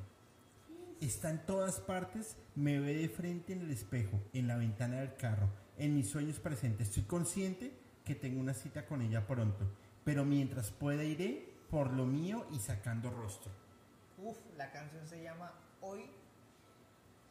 Hoy voy a mí. Hoy voy a mí. Exacto. De todas las que leí, esa es la que más impacto me dio. Porque le está diciendo todo a, a- a- ese sentimiento investigativo, me va a pasar esto. Y la tengo de frente. No me importa. Y de hecho, si escuchamos sus canciones, hay un antes y un después del desvivimiento de su hermano. Ah, eso sí lo había escuchado. Hay un antes, es como si un, un can, un haya sido un antes de que pasa eso con su hermano y un después. No, no, no, no, o sea, es, pero es que es un mundo abismal. Es Por eso la gente piensa que tuvo esquizofrenia después de... Pero es que Pero Yo tú no- yo conoces una persona así. yo no lo veo como, yo no lo veo como esquizofrenia. Si algo lo vería como un trastorno. Pero ¿qué pasa? No te enojes. Perdón, perdón, Yo- es el yo- can. Yo lo vería como, como, como un trastorno de personalidad, Un desahogo. Como un desahogo. Sí, no, Porque la esquizofrenia son, bueno, no soy médico, pero son como, alter- como realidades alternas producidas por la mente. Sí, Lo hablamos hace un- lo hablamos en la cena. horas. Ajá. La Pero- pizza. En la doble porción, Doble triple de de pizza. pizza. Pero, no, aquí no había esquizofrenia. Aquí había un complot. Súper. Comillas. Tío Julio, esta pequeña investigación no, no se queda aquí, pero creo que es suficiente por si llegas a hablar del CAN de nuevo. Tómate la libertad de cambiar lo que desees y hablar de lo que sea tu interés, te seré sincero. La primera vez que hablaste Cancerbero en el podcast de FEPO me decepcioné. Pues claro, Todo el mundo. pues por supuesto. No conocías el tema. Y lo acepto. No soy el más conocedor del tema. Pero yo te puedo, te puedo asegurar algo. Mucha gente va a decir, no, este güey llegó y habló pura basura. No. Se los puedo jurar que no. Dice tu hipótesis y tu punto de lo que tú crees que es. Es que nadie tiene la, la respuesta absoluta. Ni la verdad. Ni la verdad, porque es que aquí se empiezan a tejer un montón de cosas que lo que tú me dices, más lo poquitico que yo sabía, más lo que tengo enviado, me lleva a pensar, me- a pensar, no, a investigar qué pudo haber sucedido ahí. Así es. Porque ya que una persona joven, talentosa, con un montón de carrera por enfrente, le haya dado por depresión ponerse a dormir, Sí. como lo hizo Chester Bennington Uf. o como lo hizo Chris Cornell, ya para mí no va, No tiene sentido. no tiene sentido. Exacto. Teo, gracias. Información. Uf. Pero vamos a ir con el último punto Sí. que me, que me llama mucho la atención. A tu juicio, a tu juicio, perdóname. ¿Qué pasó con Tupac? Tupac, Tupac, Tupac. Porque en ese mismo capítulo que hablé de Cancerbero, di como, como Hansel y Gretel igual, migas de pan para que cada quien arme su, su, su propia película. Pero a ver, a él, a él a- lo desviven en un automóvil dejan herido a la persona que iba con él, que era un amigo. El famoso que dicen Hasta que, dejamos. que dicen que él lo planeó, pero a mi juicio, a mi juicio, mi opinión, mi opinión, no. Porque me, me- me haces acordar, y perdón lo digo, cuando a, Marín, un fuerte abrazo. No, no, el Gordito Marín. Ah, el gordito Ahí- Marín, ahí- un ahí abrazo. le- ahí le Uf, sufre su contratiempo, sí, sí, un, sí, disparo y todo el asunto. Y por ahí cierta persona, o, o- o- o- bueno, sí, cierta Personaje. persona, cierto personaje, porque no es el grupo, cierto personaje dice, Fake. yo no le creo, eso es fake, se, él, eso es para ganar likes. Se autodispara. Se autodisparó, o sea, algo así. Yo decía, ¿cómo una persona se va a autodisparar Por likes. por likes? No. Y en Perdón. un capítulo que hablé con, con- que estaba con Fepo, yo dije, "Eh, eh, eh, es que en una cabeza lógica eso no cabe, No. Porque sale mal. porque sale mal. Podría. No, pero es que te desvías un milímetro y te das en la cabeza. Dato rápido. Una, un- un- una pareja hizo lo mismo tratando de comprobar el mito de que si tienes una Biblia en la altura del pecho y te lanzan un disparo, te salva la Biblia. Resultado, la mujer presa Y el, y el, y el otro Y el- muerto. y el tipo en la morgue. Ah, ya me curioso. tengo que editar. Pero Sí, lo dijeron, sí. porque yo estaba, sabes que lo. Gente que sabe que O sea, yo, Lo yo- hace. yo decía, eh, brother, ¿qué tienes en la cabeza? úsala. niño, Úsala. Úsala. Exacto, úsala. Úsala. Yo no creo que el que iba al lado del Tupac haya planeado todo, porque un milímetro que te... O sea, no es un milímetro a tu distancia, es un milímetro que si yo estoy apuntando a cierto punto y me desvío un milímetro calculando a la distancia en diagonal, pueden ser metros Sí. o pueden ser centímetros. Exacto. Entonces, a mi juicio, ya tú me dirás tu opinión, no fue por ahí.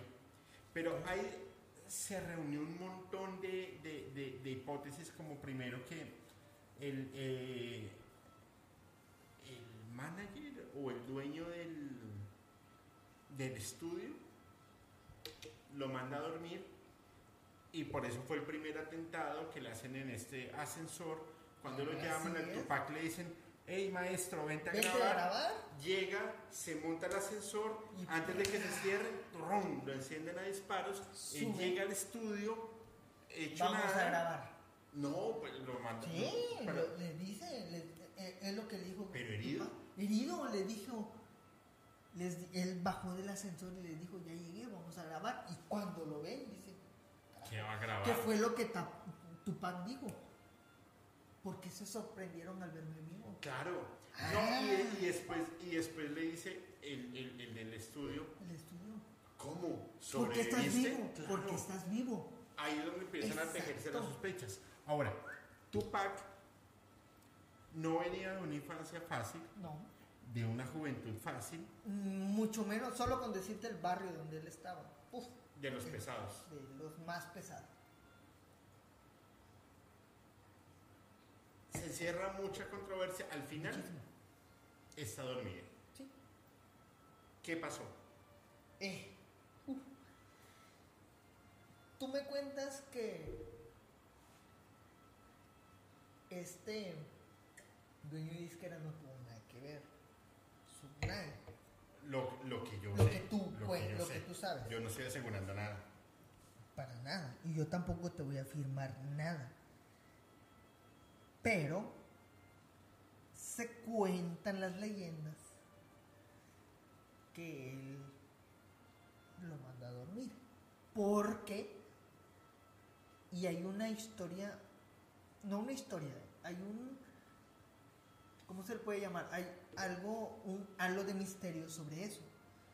Que Tupac le dijo a él, yo me voy de.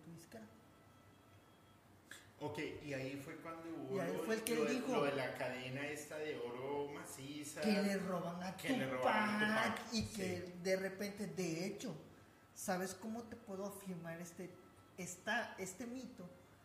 La grabación de un evento de box donde Tupac se da cuenta que un tipo X trae la cadena que le robaron y se va a los puños. Así es. ¿Y qué le dice este tipo? Supuestamente, supuestamente le dice este tipo, Subnai me mandó, toma, le prende el coco a Tupac. Porque en ese tiempo ya Tupac le dijo, me voy de tu disquera. Sí, ¿Cierto o no? sí, totalmente cierto. ¿Cierto o no? 100% cierto.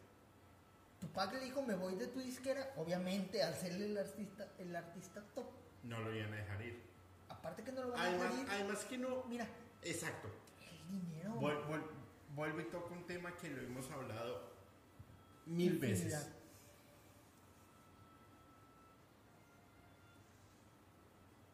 Michael Jackson. Uf.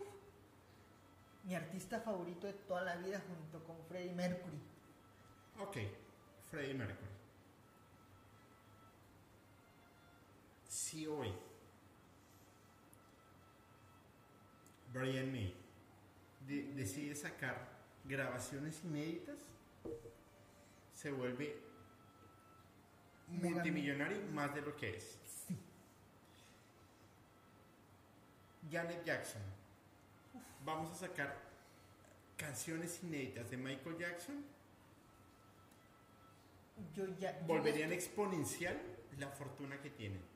Yo estuviera pagando por ello. Claro, además porque cuando, cuando Michael Jackson sucede lo que sucede, em, tenía la gira This Is, creo que se llama, ya, ya no ¿Su me acuerdo. gira?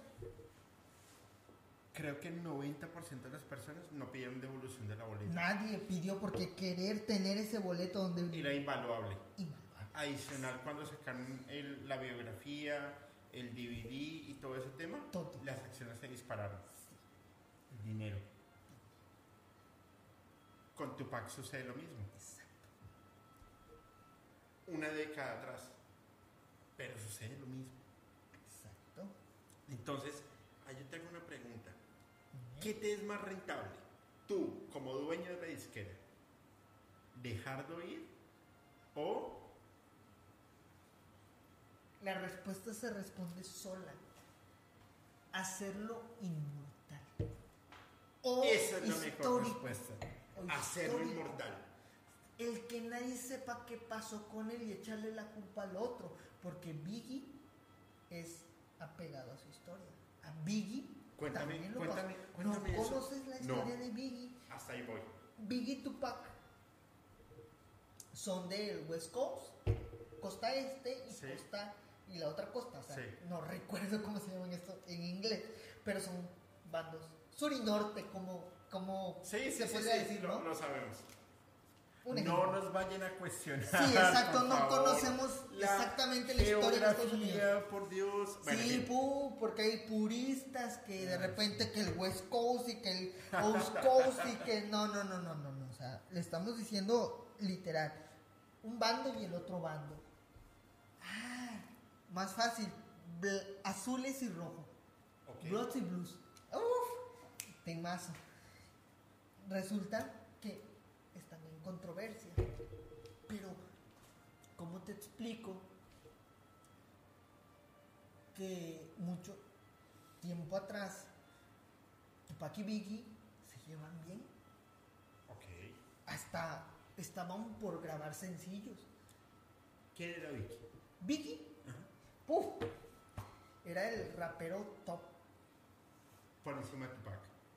En un punto sí, porque él marcó un hito, más que un hito, marcó un estilo de, de, de ser el, el, el rapero gordito bonachón, físicamente, rap- rapero fuera del estándar de, de ser estereotipado como eh, musculoso, no, él era un gordito fuera de lo común que rapeaba increíble, o sea, tenía un flow, tú y yo sabemos que es, un flow, traía un flow increíble, unas letras impresionantes que impactan a Tupac. Y dicen, ¿quién es él? En resumidas cuentas, tienen una conversación, llegan a un punto donde entra alguien que no mencionaste, pero te lo voy a mencionar que se llama Puff Daddy. Era el dueño de una disquera de Biggie y que y que de repente este llega le hacen la invitación para grabar la canción Tupac y Biggie. O sea los dos hitos de haz de cuenta el norte y el sur juntarse en una canción increíble no llegan a ese momento no sucede porque pasa el alter- altercado del elevador. Llega Tupac y dice, vamos a grabar lleno de sangre. Y dice, vamos a grabar. Después de ese atentado. Después del atentado, todos se asombran. La palabra que mucha gente dice es, o que, la, o que mucha gente asocia a este, a, a este hecho es, eh, si no mal recuerdo es, era vamos, ¿no? O sea, así como que sorprendido, pero vamos, pero no es cierto. Lo que le responde Puff Daddy, y esto es dicho por una canción, una- un beef que tuvo un artista, que si te digo el nombre te vas a quedar así, Eminem, en una canción que se llama Kamikaze, que le dedicó Claro. Eminem a mm, Machine Gun Kelly, que fue el- el güey que le dijo, tu hija está bien buenota, en Twitter le dijo a Eminem Sí, y Eminem sí, le responde y al final de la canción, eh, bueno, en una parte de la estrofa le dice, pues Daddy, ¿no te acuerdas que tú mandaste a matar a tu padre? o sea, imagínate, Eminem, un güey pesado de la música, le dice, o sea, Puff Daddy. Y le dice, ¿te acuerdas? Tú desvivido, Tupac. Pero Uf. Que A ver, a ver. regresando a esa info, te regreso a esa info, Puff Daddy era el dueño de la disquera que iba a grabar a Tupac y a Biggie. Y que Eminem te diga, Puff Daddy, ¿no te acuerdas que tú, mataste tú mandaste a Pero- matar a Eminem? Es que Eminem. A ver,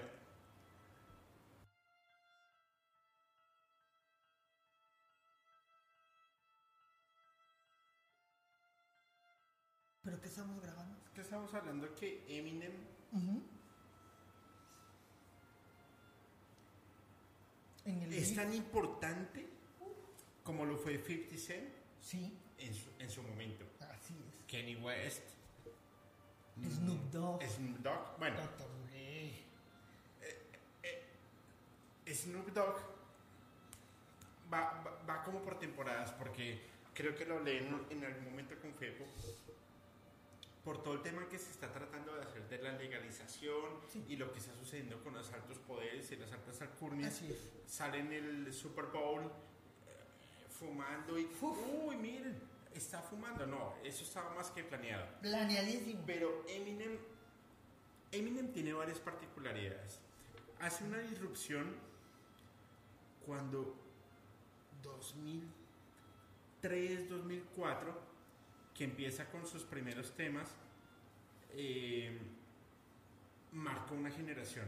Super generación. Porque era el rebelde, el que no le importaba nada. Me acuerdo mucho de su, de su riff que decía... Weird Mix. Ajá. Pero, a mi juicio, eh, Eminem está muy marcado por el poder del control mental, Sí. con lo que hoy, hoy por hoy lo llamamos M, eh, no, eh, Proyecto Monarca, que es la, evolución del MK Ultra. Sí. Pero lo que tú me dices ahorita, que Eminem está denunciando abiertamente A Puff Daddy, a Puff Daddy, que es un ícono de Claro. la música. Que ha bajado a, uno- a un ícono que iba a ser mayor que él, Sí. Tupac, que lo ha mandado a dormir por poder. Y lo dijo en el Y, es que, y es que me hace todo el sentido del mundo. En el beef lo dice y te lo muestro. Te repito, todo esto que te he contado es porque no porque digas tú estás metida en la información, no. Información está ahí. Lo que pasa es que nos falta es depurar y, y abrir ese conocimiento y decir, puede que tengas razón. Pero eso que dijo Eminem en la canción de Kamikaze lo dice directo. Un saludo a Puff Daddy que mandó a desvivir a Tupac. ¿Por qué Puff Daddy es dueño o era dueño o es, no lo sé, de la disquera que, que, que cobijaba a Machingón Kelly? que Claro. era el, el- el que le tiró el beef a su hija de Eminem. ¿Me explico? ¿Has vuelto a escuchar de Machon- Machingón Kelly? Lo manda a dormir Eminem. Le dijo, te tiro un beef y en tu vida vuelves a sonar. Y hasta ahorita Machingón Kelly no ha vuelto a sonar. Porque el Eminem es un monstruo de la industria. Más que un monstruo de la industria como todos los conocemos, es un monstruo. Es, si ese tipo te echa los ojos, es bestial. A mí Eminem me parece súper talentoso. Es Súper. Pero. Mira, Mira, yo, yo, yo he ido. Yo he ido a muchos conciertos, muchísimos. De por sí, mi, mi último concierto. Ya no me acuerdo si fue el último. Pero fue en febrero del 2020. Fui a ver a Soda Stereo cuando estaban haciendo su gira de despedida con, Oh. que eran un montón de vocalistas y me fui con toda la emoción del mundo de decir wow voy a ver a Zeta Ocio Charlie Alberti voy a ver un montón de vocalistas ¿Qué pasa? Eh, fue botar el dinero a la basura porque era o sea me hubiera salido mejor haber ido a un karaoke porque fue terrible No me fue, fue un concierto terrible, pero para mí era totalmente aspiracional. Ok. ¿Mm? El decir estoy ahí. Estuve ahí. Exacto. Estuve.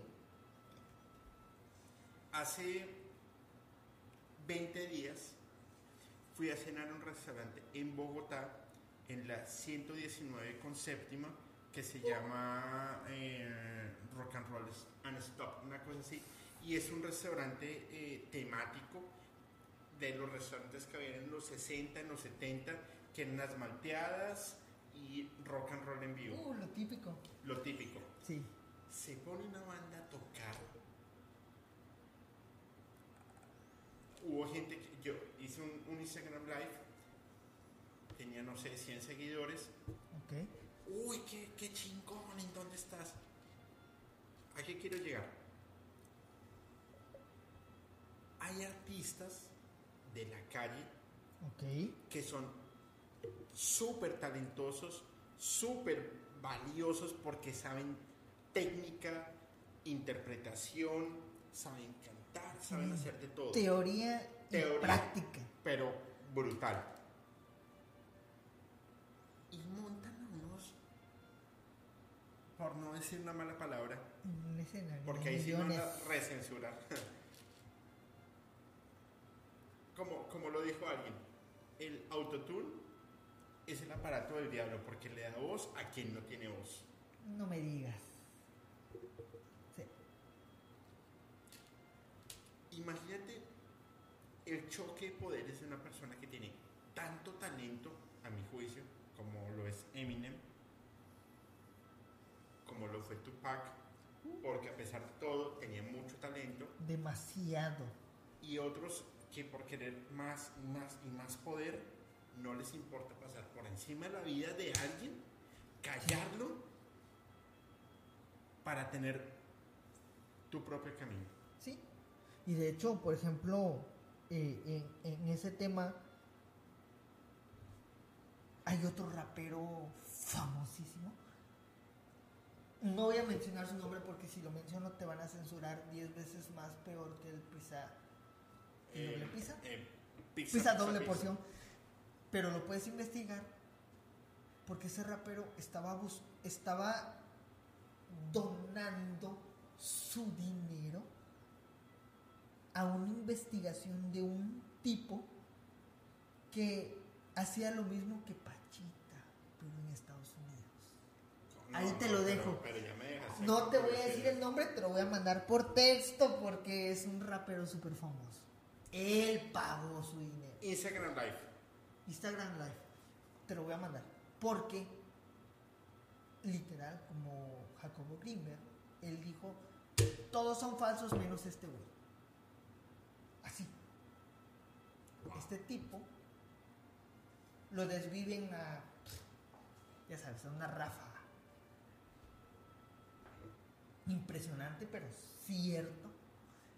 Este tipo estaba buscando, este, este, este, este rapero estaba en la me- medicina home- homeopática. Homeopática. Exacto, homeopática. Y dio con el clavo. Y ese clavo lo llevó a la tumba. De hecho, hace poco se hizo un, un conmemoral a él. Te voy a mandar el nombre, no se lo vamos a decir, solamente en Instagram Live lo vamos a compartir. Porque sí, sí, sí, realmente sí te van a causar un problema, porque de hecho su música ha sido bajada. O sea, después de que él lo desviven, uh, vámonos para acá. Regresando al tema de Tupac, ya mejor para cambiar de tema, al tema de Tupac, porque si no va a estar cañón. Eminem lanza esta amenaza, bueno, lanza esta, este pequeño golpe a Puff Daddy y le dice, acuérdate que tú hiciste esto, ¿no? Y ahí revive todo este rollo, que tiene congruencia con lo de Shoot que tiene congruencia con lo de Puff Daddy, que era el dueño de la disquera de Big, de Big, de este, de, de ¿cómo se llama? De, ah, de, ay, de este rapero que era controversial, se me fue el nombre. De Biggie, perdón, de Biggie, de Biggie, de Biggie. Bueno, pero.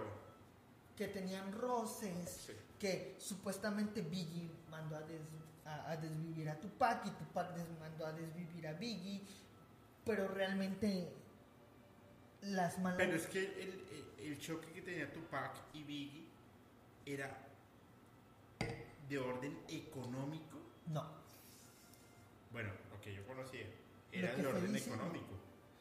era de orden como la narcocultura, de orden geográfico. Yo soy azul y tú eres rojo. De poder. de poder.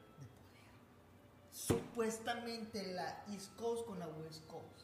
Bueno, pero Eh, preguntas sencillas, respuestas sencillas. concretas. ¿Quién mandó a dormir al Tupac? Shock Knight. Sin lugar a dudas, lo que tú me mencionaste de que le rozó una bala un milímetro. No. O sea. ¿Te acuerdas del caso de Lizalde? Sí, claro. Que le dieron una bala. Shock Knight relacionado a una bala. Volada a la cabeza.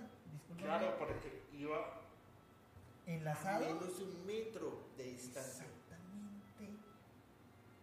Lo mismo con Tano Alizalde. Estoy cerca, te disparo, pero no te disparo. Tupac con Shock Knight. Te disparo, pero no te disparo. Fuerte. Increíble, pero pues Mira, te repito, la información, gente, la puede tomar de nosotros, la puede leer, la puede investigar, la puede asumir, Cada se relacionar como su- ustedes quieran. Cada quien se arma su hipótesis. Así es, pero lamentablemente los rumores son más fuertes que la verdad, que nos hacen creer. así es. Pues. Es verdad, iniciamos con un iceberg de temas Pequeñitos y fuimos escalando. pequeños dentro de su grandeza. Así es. Y fuimos o escalando o descendiendo hasta el punto en que hemos llegado al Tupac.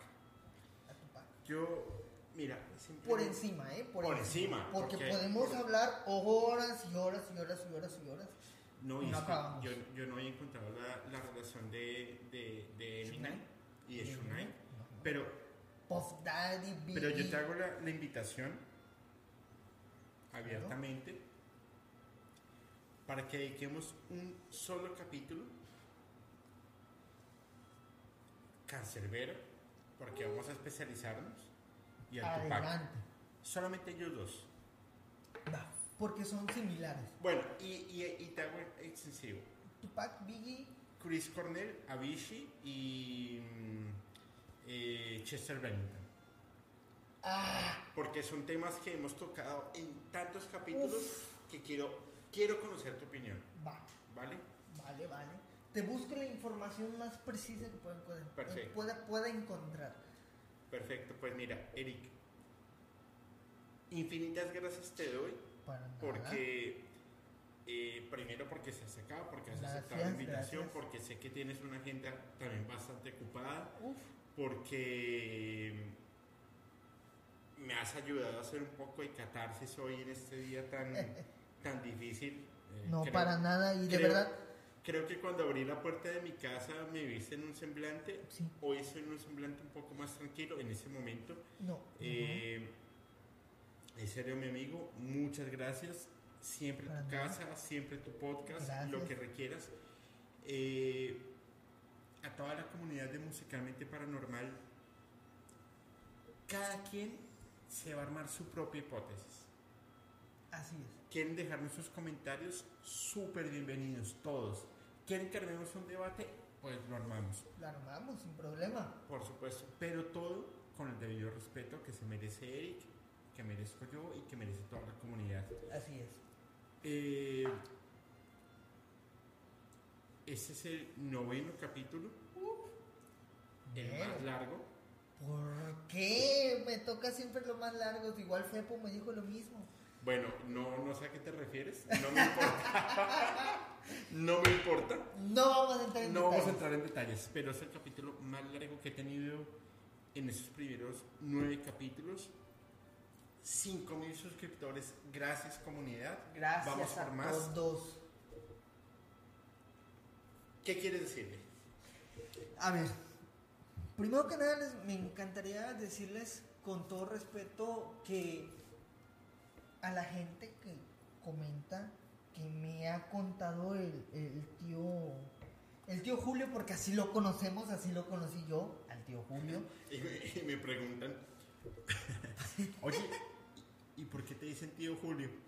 a hoy no sé no nadie sabe mentira sí sé el primer capítulo dice Felipe de ahora en adelante eres el tío, Julio. y ahora todo el mundo me dice tío todo Julio el mundo dice Julio de hecho yo también por eso te digo el tío Julio pero es por, yo creo que es por respeto por el nivel de contenido y el nivel de sabiduría que tiene. No, muchas gracias. No, no, no, no, es que de, de veras... Solo sé que nada sé. Yo, yo vi tu primer capítulo sin fan y la gente me va a entender sin fan de, de, de, de desmayarte. Luego te cuento después de esto por qué desmayarte. En el, en el afán de desmayarte de verdad tienes un conocimiento bárbaro. Gracias. Pero bárbaro, bárbaro de estos temas. Y, le quiero decir a la, a, la, comunidad que ya sea tuya o de cualquier otro lugar que, visite y que tenga eh, el poder de, de, escribir y de redactar, que lo haga con el respeto debido. Porque los que estamos de este lado hacemos todo esto con el cariño para ustedes. Así es. Y con la información que podemos rescatar. No todos somos sabios, no todos somos. No todos somos nada. Pero con que ustedes se lleven un poquito de información de la que ustedes ya tienen, eso es ganancia para nosotros. Eh, pero de verdad, de verdad, crean, crean que hay mucha información que no se sabe.